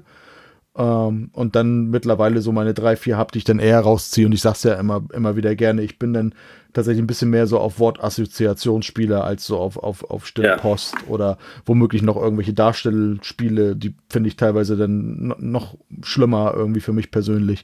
Aber es, es, es war wirklich lustig und das kleine thematische Setting da drin mit diesem Fest der Toten und dass man sich eben dann verstorbene oder also reale oder äh, fiktive verstorbene Personen aus, ausdenkt und dann da so ein bisschen um die Ecke denken muss das passt einfach. Also es ist, es ist schon witzig, ist so ein kleiner Kniff drin. Wer auf solche Ja, ob Spiel das spielt. jetzt jeder braucht, weiß ich nicht. Bei uns ist halt tatsächlich so, wir haben wirklich extrem viele, also wir haben sowieso extrem viele Spiele, aber wir haben auch nicht wenig Partyspiele, weil ich dann halt auch mal eine Abwechslung habe bei uns. Ne? Und wir nutzen das halt tatsächlich als Anheizer und Absacker. Und äh, eigentlich, wenn wir normale Spieleabende haben, fangen wir halt damit an, bis alle Leute da sind, nehmen wir auch immer so ein Partyspiel. Oder halt dann ganz, ganz spät abends, ne? Wenn, oder auch mal als Wartezeitüberbrücker. Und da finde ich es für mich jetzt persönlich, aber ich bin eh kein Wertungskriterium für irgendwelche Brettspielleutkäufer. Ähm, finde ich es gut, wenn wir halt eine sehr große Auswahl haben. Und wenn dann auch nur Nuancen anders sind, macht uns das schon sehr viel Spaß. Ja. Also bei mir kommen Spiele normalerweise nur raus, wenn wir echt nicht Spaß dran haben. Ja, und das würde ich da jetzt spontan selbst bei der einen halben Online-Partie, die wir da gespielt haben, nicht sagen. Also Spaß kommt da schon auf. Ich habe mir als zweites auch ein Spiel von Skellig Games ausgesucht, und zwar Fleet the Dice Oha. Game. Die Würfelvariante zum Spiel, zum größeren Spiel Fleet, Fleet, das ich tatsächlich noch nie gespielt habe, aber die Würfelvariante habe mir zuschicken lassen und habe sie mittlerweile auch schon ein paar Mal gespielt und kann wirklich sagen, ja, das ist etwas, was mir Spaß macht, denn es ist schon ein recht komplexes Würfelspiel. Also es ist halt nicht jetzt so, so ein einfaches Roll and Ride, wie man sie äh, in aller Regelmäßigkeit mittlerweile jedes Frühjahr und jedes, jeden Herbst so irgendwie hat, sondern es richtet sich schon so ein bisschen an ja, erfahrenere Kennerspiele. Nicht, weil es so wirklich schwer ist, aber weil man eben anhand dieser Kombos, die man da eben schaffen muss, schon das ein oder andere Mal ins Grübeln muss. Insofern bin ich, als ich mir die Packung heute nochmal angeguckt habe, über zwei Sachen tatsächlich dann doch schon etwas naserümpfend gestolpert. Und zwar einmal die Zeitansage von 30 Minuten, die man sicherlich an sich schaffen kann, weil man spielt zehn Runden und macht nicht allzu viele Kreuze. Aber man muss das ein oder andere schon mal gut überlegen, was, er, was man macht. Also das ist zumindest am Anfang schon deutlich ambitioniert, würde ich sagen. Also ich habe in den ersten Partien schon eher zu dritt eher fast das Doppelte an Zeit gebraucht. Und das andere, was ich noch viel spannender finde, ist die Altersangabe ab 8. Also, wie gesagt, nicht, weil es jetzt so schwer ist, aber es steht jetzt, es steht auch nicht wirklich viel Text drauf, aber wenn ich mir so vorstelle, dass man mit 8 jetzt irgendwie so gerade einigermaßen flüssig, flüssig des Lesens und des Rechnens einigermaßen flüssig so in den Grundrechenarten sicher ist, weil man dann so in der dritten Klasse bestenfalls ist, finde ich es schon ambitioniert, das mit Achtjährigen zu spielen. Aber gut, der Verlag wird sich dabei was gedacht haben. Ähm, ja. Es geht natürlich um Fischerei. Wie soll es anders sein, irgendwie ähm, bei Fleet the Dice Game? Und wir bekommen zwei Wertungsbögen am Anfang. Äh, einem, einem einfach für die, für die Meeresphase oder wie heißt sie, wie heißt sie eigentlich? Ich gucke doch mal parallel. Äh, Bootsphase, Bootsphase, genau. Ähm, da geht es hauptsächlich ums Fischen und zwar hauptsächlich um fünf verschiedene Arten von Meerestieren, die wir fischen können. Da gibt es Garnelen, Kabeljau, Hummer, Schwertfische und Austern. Und äh, es gibt einen zweiten Wertungsbogen, der so ein bisschen aufgeteilt ist. Da ist zum Teil ein Hafen, auch mit weiteren Booten, die da ausliegen und ähm, einem kleinen Marktplatz und vor allem dem Ufer mit verschiedensten ähm, ja, Gebäuden, Geschäften, die es da gibt. Es gibt insgesamt zehn Würfel. Ähm, davon immer nur je Spielerzahl immer unterschiedlich viele ins Spiel kommen. Ich gehe jetzt mal so ein bisschen von so einer Dreierpartie aus. Also es kommt grundsätzlich immer für jede Phase, also es gibt eine Boots- und eine Stadtphase kommen jeweils ein Würfel mehr als Mitspielende ins Spiel. Das heißt, für, für die Bootsphase, es gibt sechs Bootswürfel und vier Stadtwürfel, kommen für die Bootsphase kommen einfach vier von diesen Bootswürfeln rein. Die zeigen auf ihren sechs Seiten jeweils eins dieser Meerestiere oder drei Münzen. Und für die Stadtphase kommt auch nochmal einer von diesen Bootswürfeln rein und eben dann so viel Mitspieler wie Mit oder Mitspielerinnen wie mitspielen, in dem Fall jetzt drei, sodass du quasi zweimal so vier Würfelpaare hast. Ne? Einmal nur die Bootswürfel und einmal ein Bootswürfel und drei von den Stadtwürfeln. Wenn du am Zug bist, der aktive Spieler würfelt und sucht sich einen dieser Würfel aus und macht einfach in der entsprechenden Spalte das Kreuz auf dem obersten noch nicht angekreuzten Feld. Es gibt quadratische Felder und es gibt runde Felder und runde Felder lösen immer was auf. Entweder weil etwas daneben steht oder weil etwas komplett ausgefüllt ist.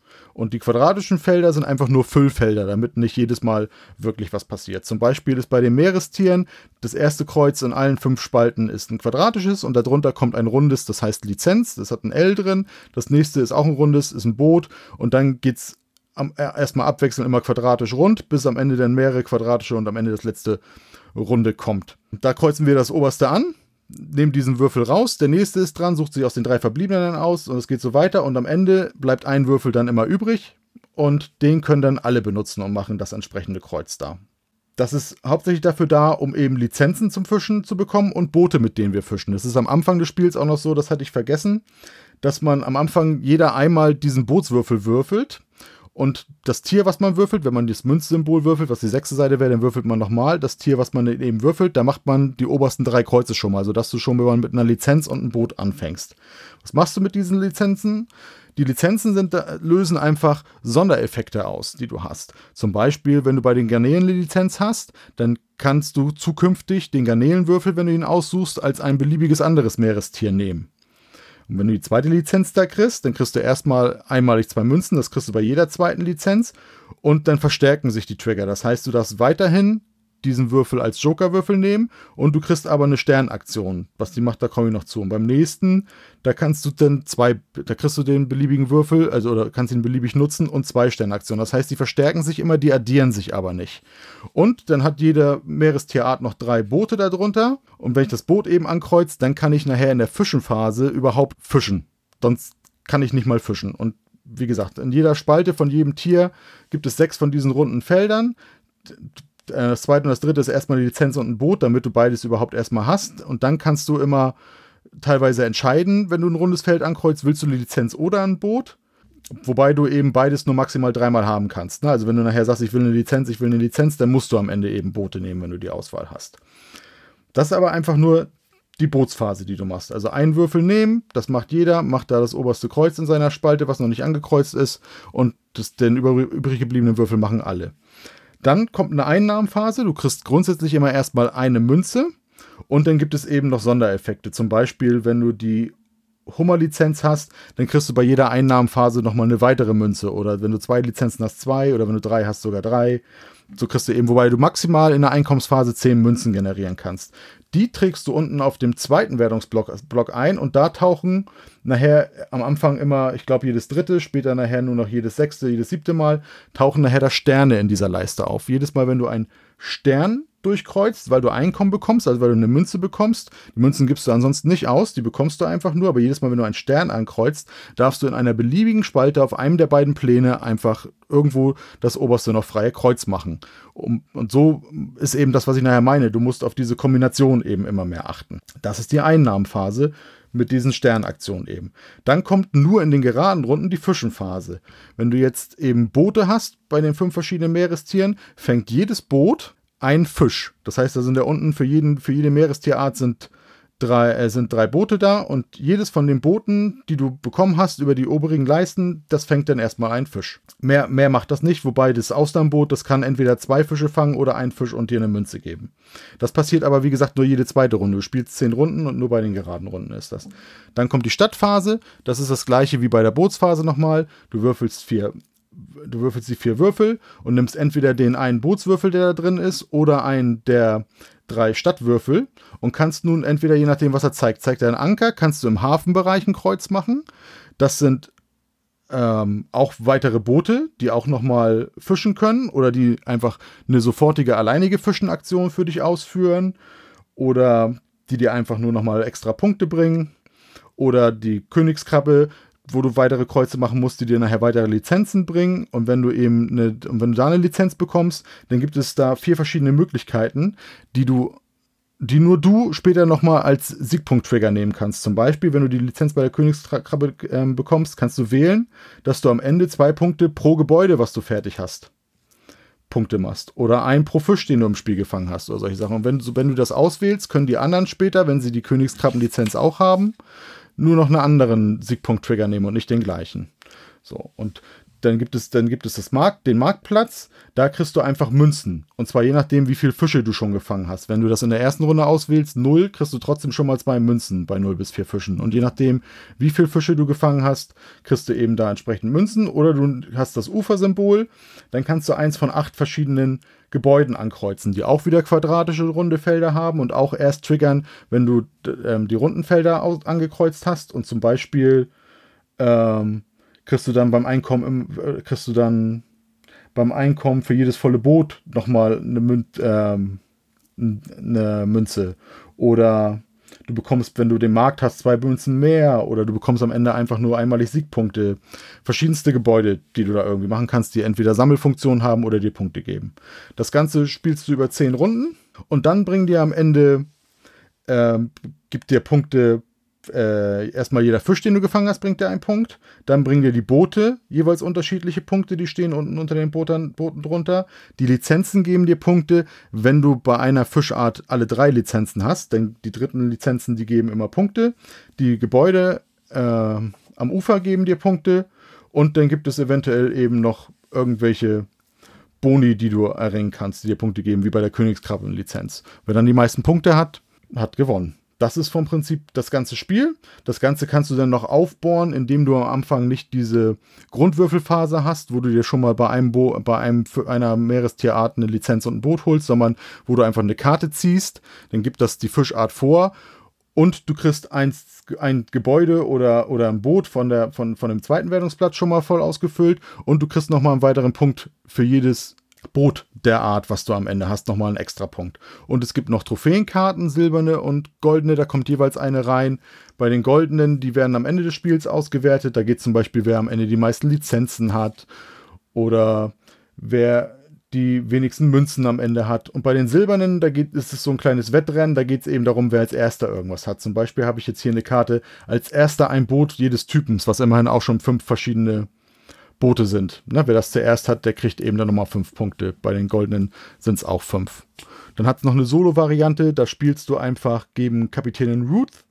Die blockiert immer mit so kleinen Holzsteinchen auf beiden Blöcken immer ein Feld bei den Fischen, ein Feld am Hafen und ein Feld am Ufer und geht nach jeder Runde immer so im, im Kreis oder von links nach rechts einfach weiter Und ansonsten ist das der gleiche Würfelmechanismus. Ne? Du nimmst einen Würfel, dann nimmt der fiktive Spieler, die Ruth nimmt einen Würfel und kreuzt einfach von der jeweiligen Spalte von dem Würfel, den sie nimmt, die untersten beiden Felder ab. Also das heißt, du arbeitest so diametral. Ne? Du arbeitest von oben runter, um möglichst viel zu bekommen, aber sie arbeitet von unten hoch und blockiert da einfach Felder.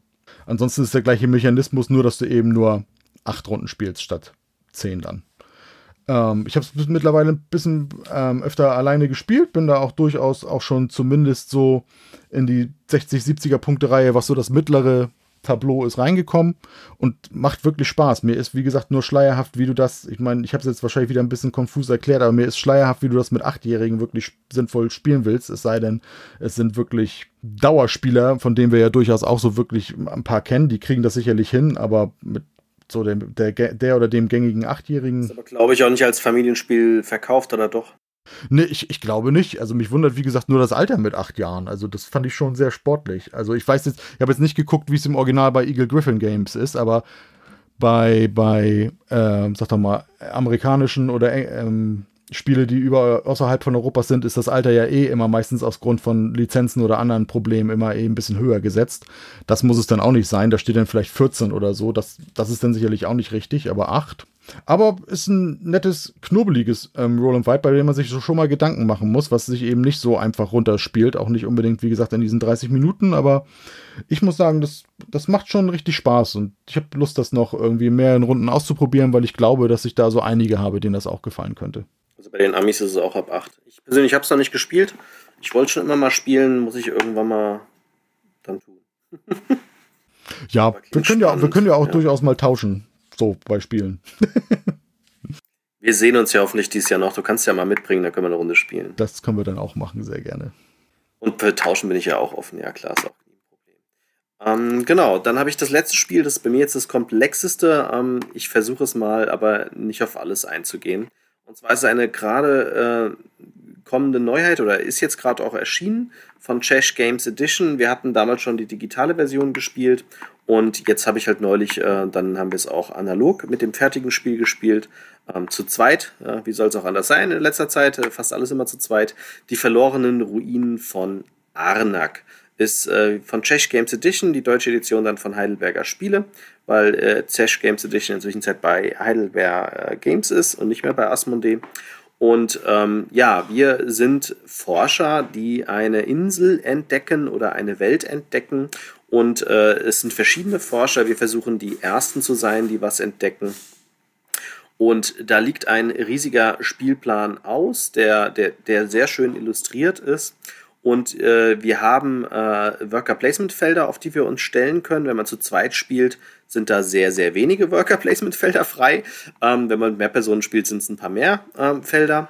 Und wir können auch den, den Urwald ähm, langsam erforschen und tiefer in den Urwald hineinkommen. Ähm, und das Ganze basiert auf einem Deckbaumechanismus. Das könnte man ungefähr so gut vergleichen wie von Eggert Spiele, das Western-Spiel, das, ich komme gerade nicht auf den Namen, ähm, oh Gott. Wo man auch die Kühe und sowas Great aussieht. Western Trail. Great Western Trail, genau, danke dir. Ähm, was ja auch die Entdeckbaumechanik verwendet, um sich fortzubewegen. Und hier ist es ähnlich. Ähm, wir haben am Anfang das gleiche Deck, ähm, wie man es kennt. Ähm, man mischt die Karten, zieht fünf auf und kann dann äh, Aktionen machen. Und zwar ist es so, dass ich eine Karte ausspiele und kann eine Hauptaktion machen. Dann ist mein Mitspieler dran. Das machen wir immer abwechselnd, bis halt einer passt und dann kann der andere noch weitermachen. Und es gibt hier Hauptaktionen und Nebenaktionen und Nebenaktionen kann man beliebig viele machen. Ähm, und Hauptaktionen, die sind äh, relativ überschaubar, auch wenn die Anleitung sehr, sehr detailreich alles erklärt, ist es eigentlich gar nicht so schwierig. An Orten, die schon entdeckt worden sind, können wir hingehen und können graben.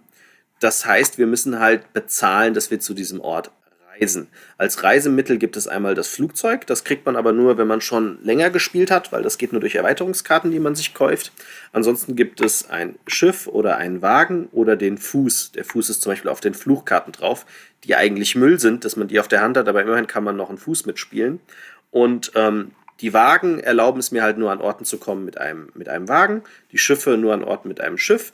Beide können aber als Fuß eingesetzt werden und das Flugzeug ist einfach überall hin fliegbar, ist egal.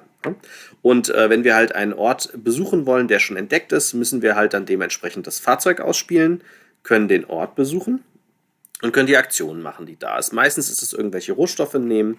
Da gibt es hier verschiedene, die echt echt sehr schön gemacht sind vom Material her, weil die alle schön dreidimensional sind, bis auf zwei Ausnahmen und sehr schön modelliert sind. Also als Rohstoffe gibt es einmal so einen, so, so einen schönen dreidimensionalen blauen Pfeil, den wir brauchen, um die Monster zu besiegen. Es gibt einen sehr schönen, auch eine ganz andere Form, keine gewöhnliche Form, einen, einen roten Juwel, aber nicht diesen Standardjuwel, den man immer in jedem Spiel hat, sondern echt mal was anderes.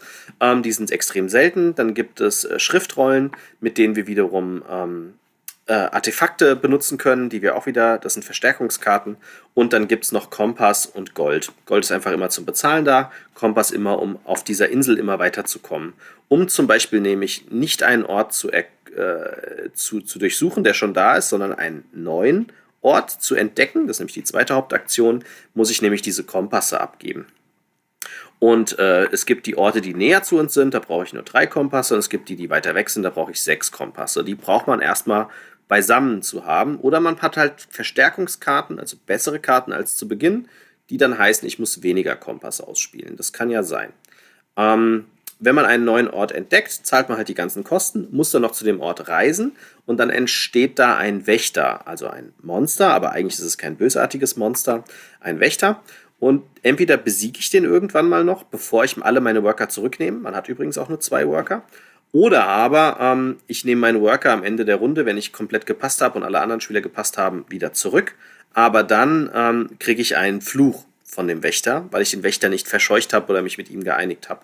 Und Flüche sind halt eher schlecht. Erstens bringen sie Minuspunkte und sie müllen halt mein Deck zu. Also eigentlich wollen wir die loswerden. Ich kann Karten kaufen, dazu liegen ähm, ähm, normale Gegenstände aus und Artefakte. Und in jeder Runde, die wir spielen, also immer wenn eine Runde komplett fertig ist, gibt es ein Artefakt mehr und einen normalen Gegenstand weniger, was simulieren soll, dass wir immer tiefer in diesen Urwald gelangen und je tiefer wir in den Urwald gelangen, umso mehr Artefakte finden wir, magische etc., aber umso weniger haben wir noch Kontakt zur Außenwelt, um normale Gegenstände auf einer normalen Lieferkette zu uns zu liefern, wie so ein Kompass oder ein Revolver oder sowas.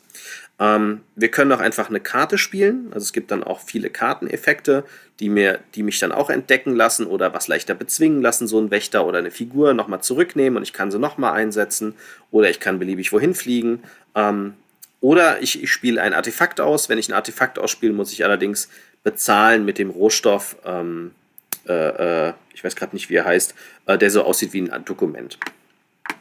Oder aber dann, ich kann forschen. Und das sind dann eigentlich alle, alle äh, Aktionen, die es noch gibt. Und forschen ist eine extra Leiste auf dem Brett, in der man sich nach vorne äh, bewegen kann. Da gibt es zwei Marker, einen Forschungsmarker und äh, ein, ein Aufschreibemarker, also eine Lupe und ein, ein Buch. Und die Lupe muss ich immer zuerst bewegen, die muss immer höher sein als mein Buch, was man sich sehr einfach merken kann. Ich muss erst was entdeckt haben, bevor ich darüber was in meinem Buch schreiben kann. Und immer wenn ich eine Stufe nach oben gehen möchte, muss ich Rohstoffe abgeben. Also zum Beispiel die blauen Pfeile, die Kompasse, die roten Rubine oder halt diese Dokumente, äh, mit denen ich aber auch Attackte bezahle. Und äh, am Ende des Spiels kriege ich dann Siegpunkte für die Karten, die ich entdeckt habe, für die Orte, die ich entdeckt habe, für die, für die ähm, äh, äh Wächter, die ich besiegt habe, beziehungsweise mit denen ich mich geeinigt habe und natürlich auch für die Höhe der Forschungsmarker. Oder wenn ich es sogar geschafft habe, dass sie ganz oben sind, ähm, gibt es dann nochmal spezielle Marker, die ich erreichen kann, die mir sehr, sehr viele Siegpunkte bringen. Ähm, die bringen auch Siegpunkte. Das sind verschiedene Taktiken, die man hier angehen kann. Äh, man muss sich entscheiden, man kann nicht alles tun. Man wird nicht jedes Monster besiegen können, nicht jeden Wächter, man wird nicht alle Orte entdecken können, man wird nicht ähm, auf der Forschungsleiste nach oben kommen können und alles gleichzeitig machen können. Das heißt, man muss sich ein bisschen einschränken und überlegen, was man tut. Und da gibt es schon ein Battle auch um die normalen Stationen, weil es gibt am Anfang ja noch keine entdeckten Orte, aber es gibt schon ähm, fünf Standardorte, die ausliegen, wo ich halt die Rohstoffe kriege. Nicht so schön wie, bei, wie, wie später im Urwald. Ich kriege halt nur zwei Gold oder nur zwei Kompass oder nur zwei Papier oder nur einen Pfeil. Und später kriege ich halt deutlich mehr an so einem entdeckten Ort. Aber ich muss die ja am Anfang, kann ich sie nur da unten einsammeln und habe dann einen Worker hingesetzt und ich habe ja nur zwei. Und ich muss dann halt genau überlegen, ob ich jetzt so einen Pfeil aufopfere für ein Monster, was vielleicht kommt, wobei ich gar nicht weiß, wie ich das besiegen kann. oder aber ob ich lieber auf dieser Forschungsleiste nach oben gehe und kriege dann dafür wieder Benefits, weil man kriegt, wenn man nach oben geht, nicht nur Siegpunkte, sondern auch be einzelne Benefits für jedes Level, was man nach oben steigt, plus noch Sonderbenefits, ähm, wenn man der Erste ist, der ein gewisses Level erreicht hat. Hat also sehr viel verschiedene Elemente, die man austarieren kann über zig Partien. Und man erhält auch noch, äh, noch Marker, die dann Sonderfertigkeiten bringen, die ich einmal pro Runde nutzen kann und dann tappe. Also hat sehr, sehr viele verschiedene Elemente, die man alle so schon mal kennt. In der Hinsicht, ich habe irgendwo gelesen, zwei, drei Blogger fanden das Spiel oberst genial. Das würde ich jetzt so nicht unterschreiben, weil es hat für mich jetzt im Kernessenz keine neuen Elemente. Das ist alles schon bekannt. Ne? Deckbau, Worker Placement, entwickeln, Rohstoffe ausgeben, Verbesserungskarten, Sondereigenschaften einmal pro Runde nutzen und dann halt drehen, damit ich mir merken kann, nächste Runde werden sie wieder zurückgedreht. Ähm, Deck versch äh, ver verschlacken und wieder mit besseren Karten ausstatten. Alles jetzt in dem Sinn schon mal gesehen, aber es ist sehr liebevoll gestaltet und es ist sehr liebevoll zusammengemischt. Es macht uns also auch schon sehr viel Spaß. Es ist aber jetzt nicht der Oberknaller, den ich erst initial erwartet hatte. Also es geht jetzt nicht in die Kategorie, es ist komplett was Neues. Sind alles bekannte Elemente. Ich würde sogar sagen, selbst vom Mischmasch ist es nichts Neues. Aber es bildet es sehr schön ab und ist ein sehr schönes Expertenspiel. Also das ist definitiv kein Familienspiel mehr, sondern das dürfte Experte sein. Ähm, vielleicht noch gerade so Kenner, je nachdem, wie ihr Kenner und Experte halt einschätzt. Ähm, und ich denke, jeder, der Chess Games Edition mag, hat da auf jeden Fall ein schönes Spielgefühl, was man auch gut zu zweit spielen kann, weil dann halt, wie gesagt, Orte einfach abgedeckt werden und es dann genauso blöd ist, dass man diese Situation hat, ähm, ah, verdammt, jetzt hat sich mein Partner gerade auf, auf den Rohstoff gesetzt, den ich unbedingt wollte. Wie kriege ich diesen Rohstoff jetzt diese Runde noch? Also selbst zu zweit kommt das zum Tragen, weil halt die Felder weniger werden. Und wenn einem das noch nicht langt, gibt es noch einen zweiten Plan auf der Rückseite, der das Spiel dann nochmal einen Ticken schwieriger macht ähm, und auch nochmal einen Ticken anders da aussieht. Ja, hat mir persönlich gut gefallen. Ich denke, wir werden das auch äh, dem herbeisehnen, dass wir das mal mit mehr Personen als zwei Personen spielen können. Spielzeit ist sehr angenehm. Ich weiß gar nicht, was die Schachtel sagt. Die Schachtel sagt 30 bis 120 Minuten. Das heißt, sie sagt 30 Minuten pro Mitspieler. Und da kommt man auch hin. Selbst in der Erstpartie ist das schaffbar. Ähm, das heißt, es ist auch ein sehr schnell gespieltes Kenner-Expertenspiel. Da bin ich tatsächlich sehr, sehr gespannt drauf. Ja, so ist das manchmal mit Erwartungshaltung, ne? Wenn man dann irgendwie zu hohe Erwartungen weckt, dann sagt man sich nachher, ja, ist super, aber es ist dann, aber ist es dann irgendwie so mega, wie es einige machen. Aber ähm, ich spiele im Moment außerhalb der Familie nur mit einem befreundeten Pärchen immer so alle zwei Wochen einmal. Mehr möchte ich in der aktuellen Situation eben auch nicht machen. Ne? Also mittlerweile können wir uns dann auch vorher testen und dann ist das alles auch noch sicherer, aber man reduziert ja seine Kontakte und ähm, die haben sich jetzt fürs nächste Mal, und das wäre jetzt Samstag soweit, eigentlich auch tatsächlich Anak ausgesucht, sodass ich hoffe, dass wir auch dazu kommen. Manchmal verwerfen wir das noch und spielen dann doch was anderes, aber ich bin da auch schon sehr, sehr Gut, gespannt. Das wäre schön. Schön zu wissen, wie du es dann findest. Also, was ich hier noch unterschreiben kann, ich werde dieses Spiel, so gut wie ich es finde, bei mir lokal zu spielen, nicht nochmal online spielen. Ich fand die Tabletopia-Partie nett, aber meine Güte hat sich sie gezogen. Also da waren wir nicht fertig nach fünf Stunden in der Erstpartie. Und das lag nicht daran, dass wir zu blöd waren, sondern weil halt dieses ganze Handling ist ein Rumgefuddel. Du musst halt dauernd die Karten mischen, musst die Karten das habe ich nicht erwähnt, die du spielst, kommen immer unten drunter. Und das musst du online alles bei Tabletopia, weil es ja nicht programmiert ist, alles händisch machen. Und das macht diesen Handlungsaufwand unglaublich mehr. Ähm, also ich würde es nie mehr wieder online spielen wollen. Ja, ja nee, das, das glaube ich tatsächlich auch nicht. Bei allen Erfahrungen, die ich jetzt mit komplexeren Spielen irgendwie online, die wenigen Partien, die ich dann gemacht habe, gemacht habe, nee, das kann ich mir dann vorstellen, jetzt allein von der, von deiner Erklärung her jetzt, dass das nicht irgendwie eins ist, was man wirklich online ernsthaft ne, Also zum, zum mal anspielen und zu sehen, das haben wir dann auch gemacht. Wir haben dann sozusagen zwei Runden angespielt und das hat halt fünf Stunden gedauert. Ne? Ähm, und das dauert ja normal nicht so lange, es dauert ja nur 30 Minuten ähm, insgesamt pro Spieler. Ähm, wir tun das sicherlich für Neuheiten noch in Zukunft öfter mal, auch garantiert mit dir zusammen, wie wir es ja auch für neulich das Thanos gemacht haben, ne? oder wie es hieß. Ja, Thanos. Ähm, hm. Taros, genau. Ich gehe davon aus, wir werden das dann auch mit weiteren Titeln machen, aber es wird sich auf keinen Fall auf Dauer einschleichen, dass ich das dann nochmal mache. Also Ersteindruck langt dann, ja. Genau, es sollte sich dann darauf beschränken. Ne? Also dafür, das hatte ich ja damals, glaube ich, bei Taros im Podcast auch schon gesagt, für den Mechanismus zu sagen, ich kann entweder im, im Rahmen oder im Vorwege einer Kampagne oder auch einfach nur so, bevor ich mir irgendwie neue Spiele äh, zulege, einfach einmal online gucken, kann ich mir vorstellen, also kann ich das für mich im Kopf so übersetzen, wie sich das Spielgefühl in real anführen würde und ist es etwas, was mir gefällt vom Spielmechanismus her. Dafür ist so eine Online- Testpartie super. Die muss man ja dann auch nicht unbedingt zwingend zu Ende spielen, sondern man kann sie dann mitunter auch entsprechend verkürzen. Aber jetzt zu sagen, ausufern spiele ich solche Expertenspiele online, kann ich mir nach wie vor halt nicht vorstellen. Aber ist halt nur meine persönliche Meinung, aber da ticken wir ja beide gleich. Gut, das dritte, was ich habe, ist dann im Verhältnis wieder ein verhältnismäßig leichtes Spiel, ein durchaus ja, Familien bis vielleicht Familie Plus Spiel, vom, vom Mechanismus her eindeutig Familie, aber vielleicht so ein bisschen dazwischen. Und zwar habe ich von Ravensburger dankenswerterweise das Spiel Calico bekommen. Calico ist letztes Jahr im Herbst einmal so ein bisschen auf einmal im Rahmen der Spiel digital aufgeploppt.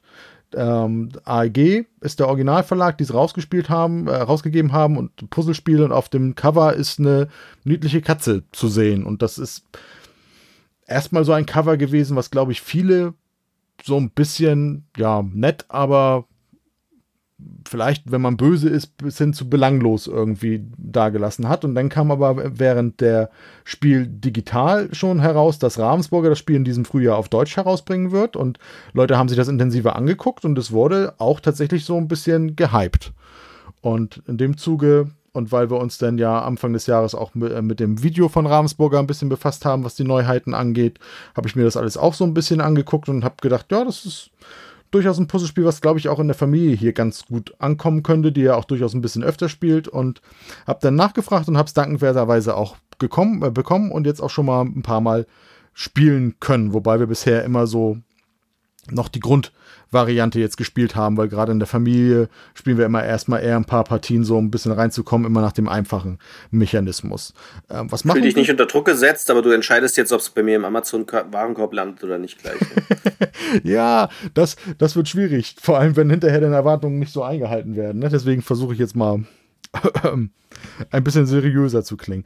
Ähm, was machen wir? Wir haben alle eine, wir haben alle eine ja, Quiltdecke in Form eines Tableaus vor uns, durchaus auch Double Layer Board, stabile Pappe, also wirklich insgesamt auch wirklich gutes Material, was, der, ähm, was da von AEG und Ravensburger jetzt rausgebracht worden ist. Also Ravensburger wird es ja nur übernommen haben, aber wirklich gutes Material.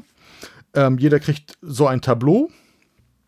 Ähm, es werden drei von zehn verschiedenen Katzen ausgewählt. Es gibt so fünf Katzenplättchen, die sind beidseitig bedruckt und man wählt drei davon aus. Es gibt so eine Startaufstellung, die wir bisher wie gesagt, immer gespielt haben. Die werden dann hingelegt. Dazu gibt es noch so ein paar kleine Katzen-Papp-Token, die dann eben auf sich irgendwann im Laufe des Spiels mit etwas Glück auf der Quiltdecke bei einem landen können. Und unter jede von diesen Katzen werden zwei der sechs verschiedenen Muster in, in Form von Plättchen dargelegt. Also wir haben ähm, so sechseckige Plättchen in sechs verschiedenen Farben mit jeweils sechs verschiedenen Mustern. Und die Katzen kriegen aber jeweils zwei von diesen Mustern in Schwarz-Weiß einfach nur drunter gepackt, weil die Farbe für die Katzen keine Rolle spielt. Muster finden die viel interessanter. Und je nachdem geben sie eben, eben Punkte. Und zwar geben die Katzen entweder für eine Anzahl an angrenzenden Plättchen mit dem gleichen Muster Punkte oder nachher, wenn man die komplexeren Katzen nimmt, müssen die Plättchen auch in einem bestimmten Muster auf dem, also entweder in einer Reihe vier Stück oder so ein bisschen verschachtelt liegen, geben sie eben für ein, ein, eine gewisse Zusammenstellung dieser, ähm, dieser Plättchen Punkte. Ja. Und dann bekommt jeder noch zwei von diesen sechseck, sechseck, sechseckigen Plättchen einfach in die Hand. Und drei werden auf, auf, auf den Tisch gelegt. Das ist dann der Markt, aus dem man sich immer wieder bedienen kann. Und das Spiel an sich kann fast nicht leichter sein. Denn wenn man dran ist, wählt man eins von den beiden Plättchen, die, die man auf der Hand hat, und legt sie einfach irgendwo auf dem Plan an. Das muss nicht angrenzend sein an eine gleiche Farbe oder gleiche Form. Auch das nächste Plättchen kann grundsätzlich in der Grundvariante komplett woanders hingelegt werden. Einfach ein, eins von beiden Plättchen auswählen, anlegen.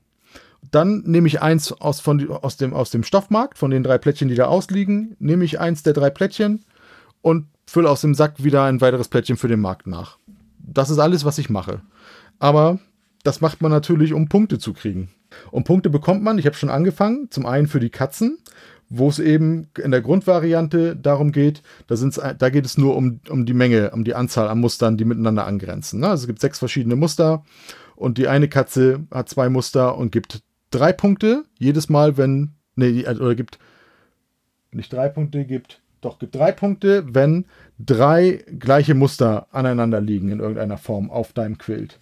Die zweite gibt für fünf Punkte für vier aneinandergrenzende des gleichen Musters und die dritte gibt sieben Punkte für fünf aneinandergrenzende. Das sind so die drei einfachsten Katzen, die es eben gibt. Und später, wie gesagt, gibt es auch immer, entweder musst du viermal das gleiche Muster in einer Reihe haben, was dann schon gar nicht so einfach ist, denn du hast nur 22 freie Felder und musst das eben erreichen, wobei rundum auf diesem Kill schon so ein paar Plättchen halb oder ganz aufgedruckt sind, die dann mitzählen. Ne? Also du kannst dann irgendwie schon sehen, dass ich versuche, da irgendwie bestimmte Farben oder bestimmte Muster zusammenzupauen. Genau, gleiche Farben geben auch grundsätzlich Punkte. Und zwar, wenn ich es schaffe, drei Plättchen mit der gleichen Farbe aneinander angrenzend zu legen, dann bekomme ich einen gleichfarbigen Knopf. Jeder Knopf in den sechs Farben gibt drei Punkte. Sollte ich es im Verlauf der Partie schaffen, von jeder Farbe so ein Dreierfeld zu haben und so einen Knopf zu haben, kriege ich noch einen siebten Knopf dazu, den Regenbogenknopf, der ist auch nochmal drei Punkte wert. Spannung kommt vor allem dann aber neben den Katzen noch dadurch rein. Achso, was mache ich? Genau, ich lege dann einen Knopf auf eins dieser drei farbigen Teilchen, beziehungsweise lege ein, eins von diesen Katzenplättchen auf eins dieser drei Teile. Ne? Also die kommen auf meine Quiltdecke. Entweder nähe ich da einen Knopf drauf oder ich lege eine Katze drauf. Die kommen immer in den Bereich, damit ich auch sehe, dass ich den bewertet habe.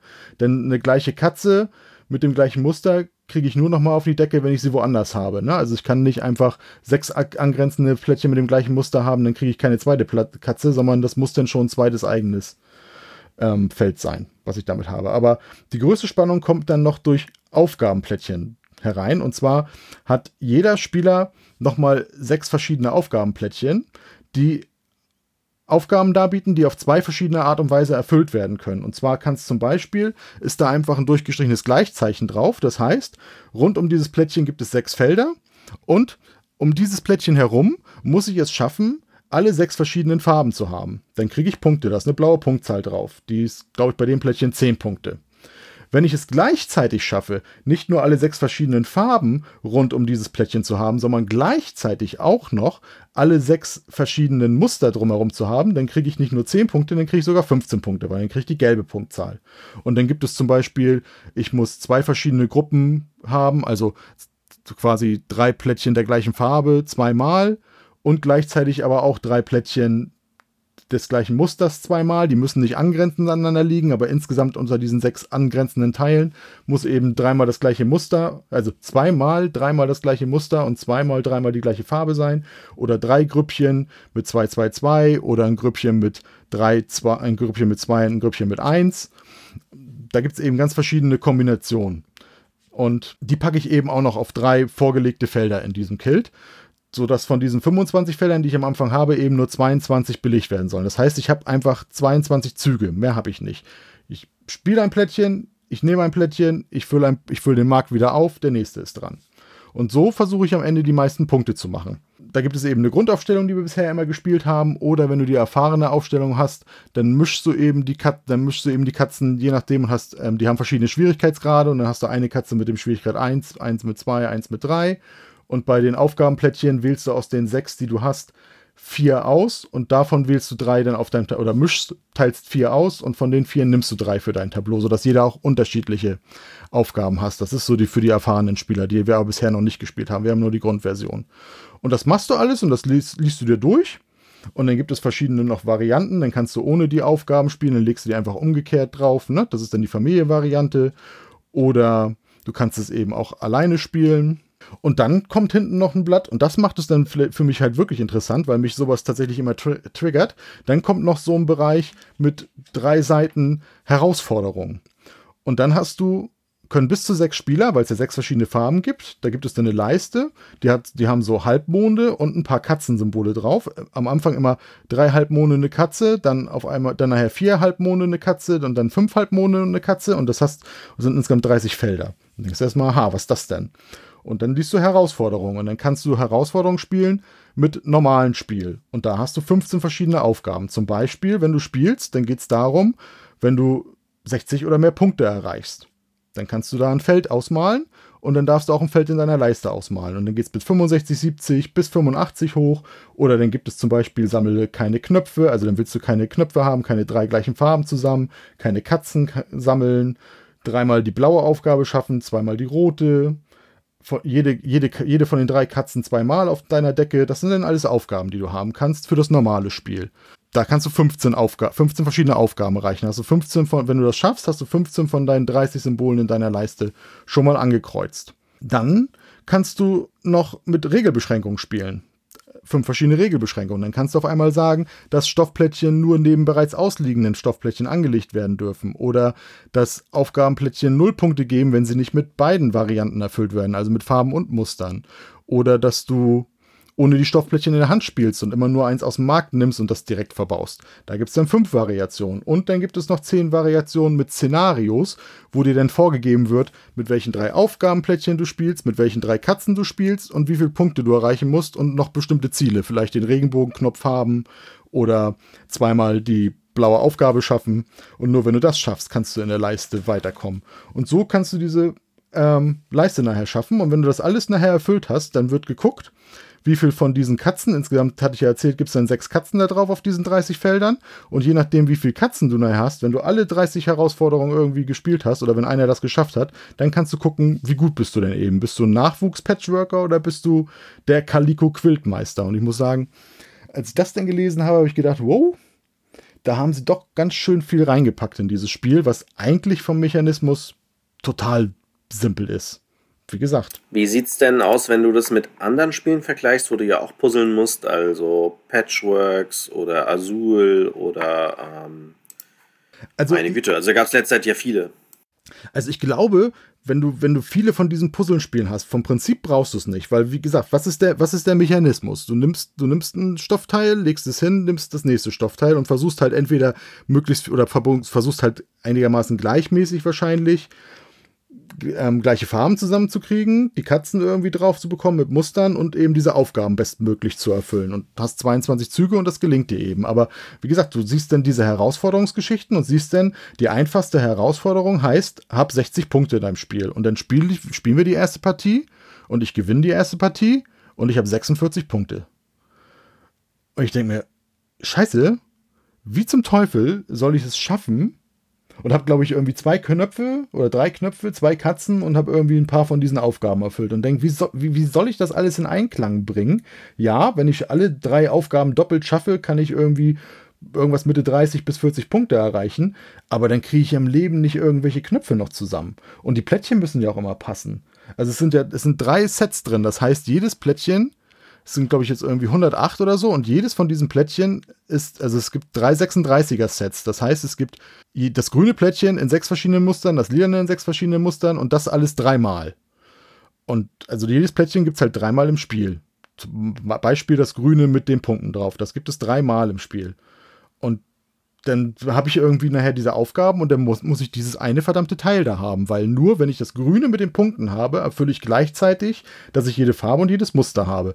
Und das triggert schon ordentlich was bei mir. Also ich muss sagen, obwohl ich tatsächlich, wie gesagt, einige Puzzlespiele spiele, da ist schon mehr drin, als man am Anfang meint. Also auch mehr, also das ist nun, das zum Beispiel ist nun kein Puzzlespiel, aber viele haben gesagt, oder, oder, oder haben Vergleiche gezogen, haben gesagt, es ist besser als Azul. Da wäre ich nun nicht so ganz bei, weil Azul mir andere Möglichkeiten bringt, aber es triggert, glaube ich, schon so ähnliche Sachen im Kopf, weil ich schon versuchen muss, das Beste aus mehreren Welten zu schaffen. Ne? Also möglichst wenig Minuspunkte zu haben und aber die, die Farbe in der, richtigen, in der richtigen Zeile nachher bei Azul zu platzieren. Und so ist es hier mit den Punkten halt auch. Ne? Also du willst die Aufgabe gleichzeitig aber auch, musst, gleichzeitig will ich aber auch das blaue Plättchen für diese Aufgabe genau an dem Punkt am Rand haben, weil am Rand da auch ein blaues Plättchen ist und nur dann kriege ich auch irgendwie den Knopf dazu. Und dann sollen ja auch noch die Katzen mit den Mustern nachher passen. Also das ist schon, ja, ordentlich was, was den Kopf beschäftigt. Also ich bin gespannt. Also ich habe es mir jetzt mal bestellt, weil ähm, ist gerade bei Amazon auch extrem günstig. Da wird es, glaube ich, von Ravensburger direkt verkauft für 25 und kostet überall anders, überall kostet 39 tatsächlich. Genau, ich glaube, sonst kostet es um die 40, ja. Ähm, genau, also ist das gerade ziemlich günstig. Und also wäre das auch immer, ähm. ich meine, man sagt ja immer böse A oder so, aber wenn das soll, sollte der Podcast on und, äh, online gehen und das ist immer noch so bei Amazon, also schlag zu. Also auch wenn man jetzt nicht unbedingt Herrn Bezos. Es ist ja nicht mal von A, es ist ja von R. Also es wird ja von Ravensburger da direkt verkauft. Ja, dann ist es ja noch besser. Ähm, wenn das dann über den Marketplace läuft, dann ist es ja noch besser. Weil, weil Ravensburger hat, ja, hat er ja einen Shop sozusagen. Weil 25 Euro für das Material, also das ist wirklich stabile ähm, Pappe, die ähm, Boards sind Double Layer. Also für 25 Euro, Hut ab. Hattest du denn, hast du schon mal das, hast du das andere gespielt schon, das andere Puzzlespiel, was ich dir empfohlen hatte, das Remember Our Trip? Das habe ich auch einmal gespielt, da hat mein Kopf fast noch mehr geraucht. Ah, okay. Ja gut, dann können wir das vielleicht mal in einem der nächsten Podcasts besprechen. Ja, weil, gerne. Ähm, das haben wir auch jetzt schon öfter gespielt, auch zu dritt, zu zweit. Und das gefällt mir tatsächlich ziemlich gut. Wir mögen ja Puzzlespiele sehr. Ähm, deswegen war jetzt der Kauf nicht so schwierig ne, von, von, von einem Puzzlespiel, wenn du sagst, das macht auf jeden Fall Spaß.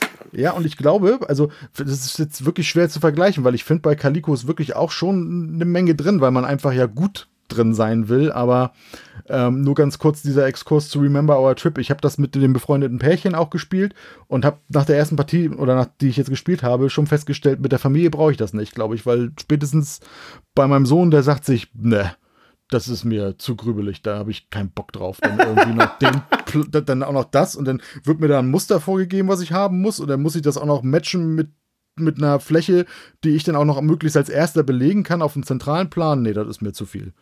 Pussy. Ähm, siehst du, ich finde das tatsächlich, aber so, so verschieden sind die, sind die Sichtweisen. Ne? Ich bin gespannt, was du dann bei Sani sagst, wo ich sage, äh, nee, ist uns zu schwer. Ähm, das Remember Our Trip, so schwer finde ich es gar nicht. Also ich komme damit relativ gut klar. Aber äh, da ist ja auch jeder ein bisschen anders da, wie er tickt von den Mechaniken und wie man drauf guckt. Ne? Ähm, und deswegen wird es mal gucken. Ich bin, ich bin gespannt.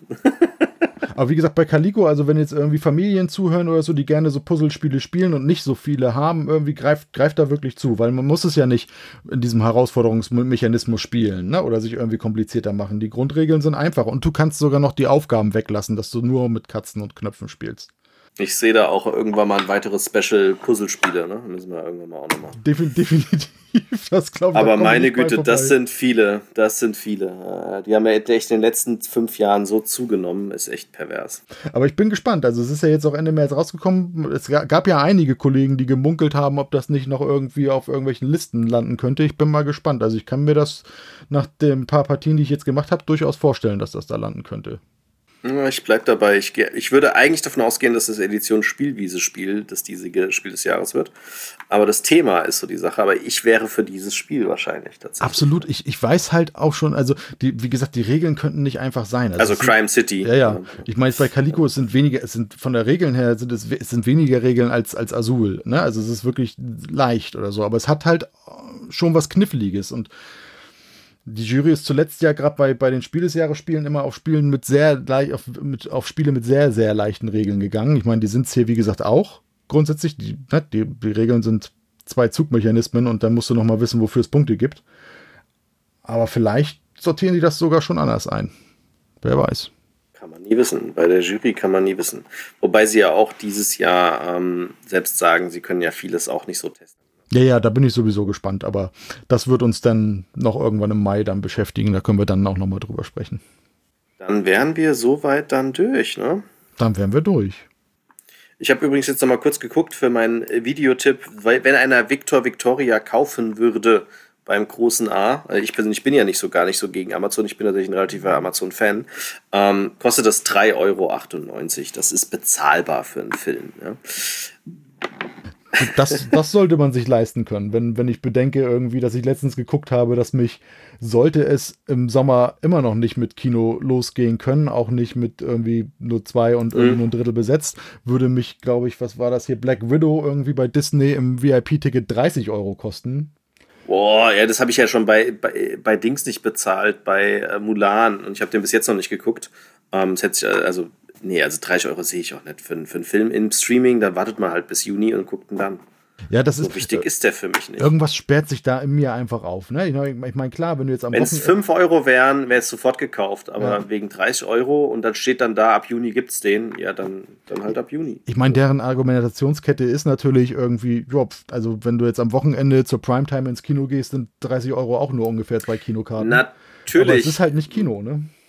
Ja, und ich habe halt nicht nur Disney Plus, du hast ja halt Amazon, Disney, Netflix, die drei großen.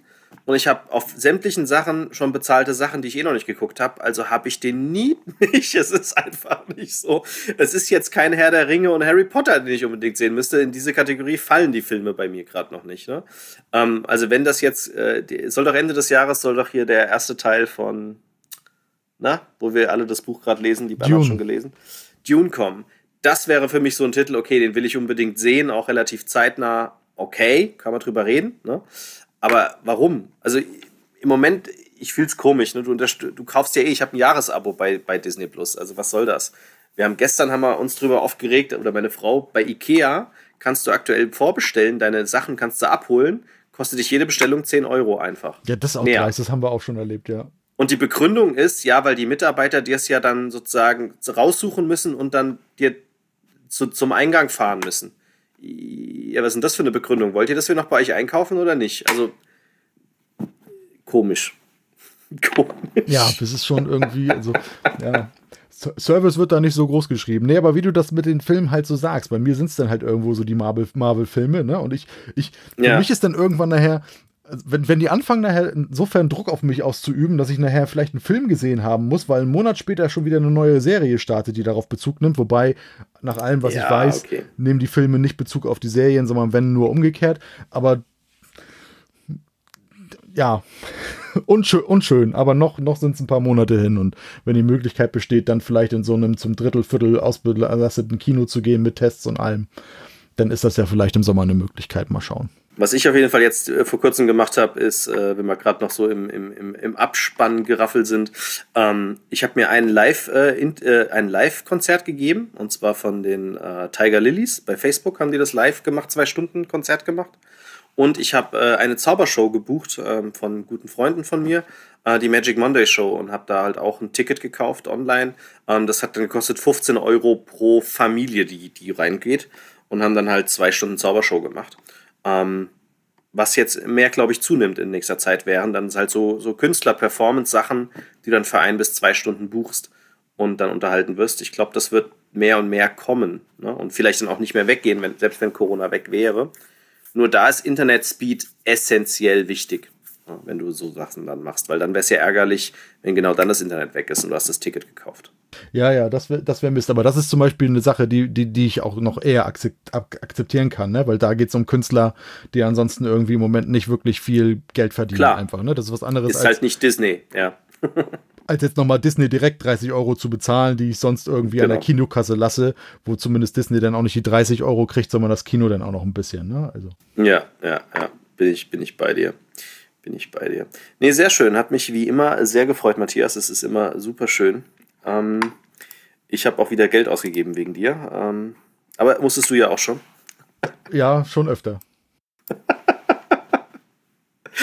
Und dann bin ich mal gespannt, wann wir den nächsten aufnehmen. Ich denke, der wird sogar in sehr naher Zukunft sein, weil wir haben ein paar Sachen zu reviewen auf unserer Seite. Du garantiert auch noch. Ähm, und dann machen wir vielleicht mal zwei, drei einfach von diesen Review-Formaten und dann schnappen wir uns auch wieder einzelne Themen, wie wir es schon ausprobiert haben.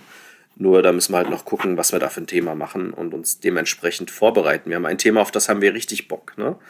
Genau, aber ich weiß, die, Vorbereitung wird heftig. Ja ja, der, der, Anspruch ist dann schon, nicht, nicht natürlich irgendwie wirklich alles aufzuzählen oder alles zu sagen, aber der Anspruch soll natürlich schon sein. Aber die man, wichtigsten. Dass man die wichtigsten ja. hat und dass, dass da auch ein bisschen Infos für euch hinterstecken, die ihr auch irgendwie gebrauchen könnt, vielleicht abseits von dem, was man so weiß. Und das macht es dann nicht ganz so unaufwendig.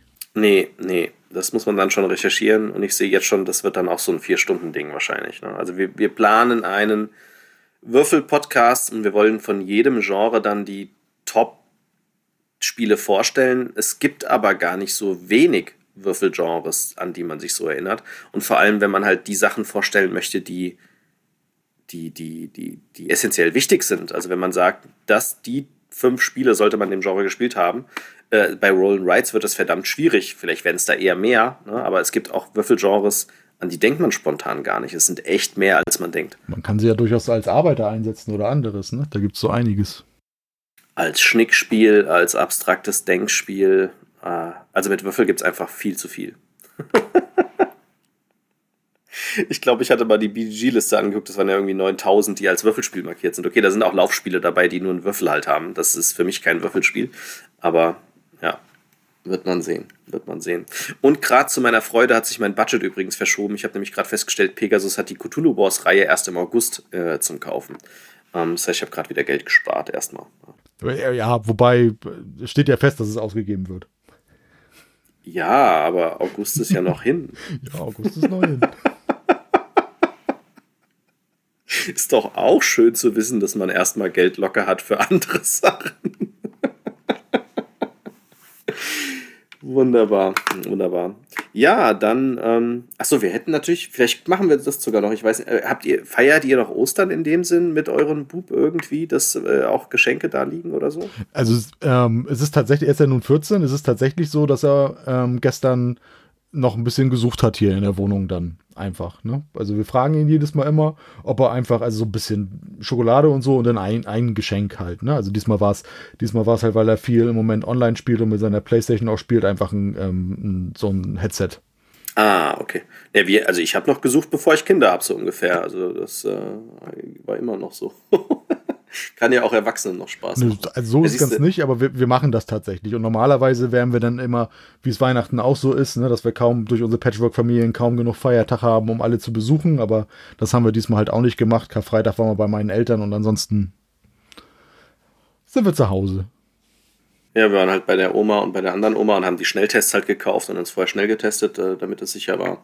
Aber äh, was mir auf jeden Fall im Kopf bleibt, das kann ich ja so nochmal erzählen, die Ayana hat sich ihr erstes Brettspiel gewünscht und mit Titel gewünscht. Also nicht, ich will ein Spiel, und, sondern sie ein ganz spezielles wollte aber wenn haben. ich mich, Aber wenn ich mich jetzt richtig erinnere, dann hat sie das ja nicht bekommen.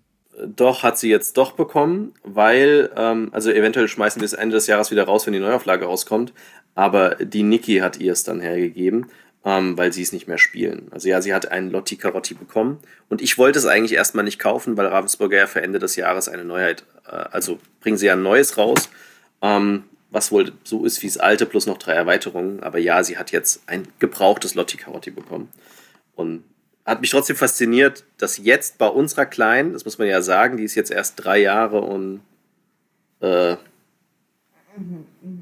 und die Berner sagt nur, aha, wie viele Monate? Ich merke mir sowas doch nicht. Drei Jahre und drei Monate.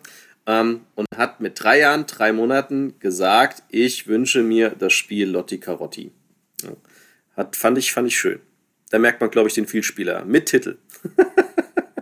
ja, ja, da merkst du den, da merkst du den Vielspieler und natürlich äh, den Kindergarteneinfluss auch ganz extrem. Natürlich, also, natürlich. Sie wollte es ja haben, nicht wegen Papa, sondern weil es im Kindergarten gespielt hat. Genau. Ja, aber ich glaube, du kannst es gar nicht. Und wie ist es? Wie findest du es? Äh, ich habe das noch nie gespielt tatsächlich. Ich habe es jetzt in der Kurze der Zeit vier, fünf Mal gespielt mit ihr schon. ähm, ich finde es lustig, ich finde es gut. Äh, und du merkst allerdings bei so Spielen dann, ähm, ich habe es ja noch nie gespielt, es hat so eine Drehscheibe, ne? Und die Drehscheibe hat ja Felder, die, die dieses Loch haben. Und wenn du es dir halt als Erwachsener anguckst, ist dir offensichtlich, wo das Loch immer auftaucht. Weil, wenn du es dir einmal verstanden hast, die Mechanik, ist es logisch. Ähm, und die sicheren Felder sind auch sicher. Also, ne, das weißt du. Das heißt, de facto spielen natürlich die Kinder in der Kita und auch die Ayana ist nicht so mit, oh, jetzt bin ich auf einem unsicheren Feld oder sicher, das sieht sie nicht, ähm, sondern spielt es halt mehr, ich laufe immer mit einer Figur vor und wenn sie reinplumpst, oh, dann nehme ich die nächste Figur und laufe nur mit der vor. ähm, und Erwachsene spielen das anders. Ähm, aber ja, also nee, gefällt mir gut, ist süß gemacht. Und ich war beeindruckt, dass sie es schafft, die Karotte zu drehen, weil die ist ganz schön schwergängig tatsächlich. Ja, die muss schon um, immer gut, das ist, also die hakt halt so ein, ne? Da muss man schon ein bisschen Kraft aufwenden, das stimmt. Genau, und ich wollte am Anfang, hab, hab dann ich zweimal gedreht für sie und dann hat sie mir die Hand weggeschlagen, hat gemeint, ich will aber drehen. Dann haben wir das Spiel halt festgehalten und ja, sie kann es tatsächlich auch selbst drehen, aber es ist anstrengend, dass sie das schafft, ja. ja. ja für den Papa kommt dann in der Jubiläumsedition dann noch, ich glaube, wenn ich mich richtig erinnere, so ein paar Sonderkarten dann. Ja, genau. Dann, dann steht der Papa auch wieder vor anderen Herausforderungen. Ach, alles gut. Der Papa freut sich ja. Also ich freue mich noch auf ein paar Spiele, die wir wieder in unsere Sammlung integrieren werden, nur wegen ihr, die ich als Kind gespielt habe und wir nicht besitzen. Und ich freue mich dann extrem drauf, mal ein paar Klassiker mit ihr zu spielen, wenn sie mal in das Alter reinkommt. Aber ähm, alles geht da noch nicht. Aber aktuelle Highlights von ihr ist auf jeden Fall, Lotti Carotti spielt sie, spielt sie dauernd. Ähm, ich musste jetzt erst einmal die Batterien wechseln von unserem, mein erstes Kakerlakak. Also spielt sie auch nonstop. Ähm, und äh, tatsächlich vom Zoch Verlag äh, das äh, Purzel, Purzelbaum heißt glaube ich, das liebt sie auch. Äh, Also vielleicht mache ich dazu sogar demnächst irgendwann mal ein Special, wo wir mal vorstellen, das sind die Lieblingsspieler uns, äh, uns, unserer dreijährigen Tochter, die können wir also wärmstens empfehlen. Ja. Vielleicht machen wir sowas mal noch. Schadet ja auch nicht. Gut, dann danke dir für den Podcast. Viel Spaß beim Schneiden. Äh, allen Klickenabendlern bis zum nächsten Mal. Ich hoffe, es dauert nicht so lang.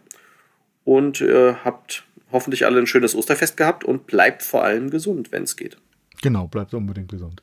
Ich verabschiede mich. Bis bald. Bis dann. Ciao, ciao.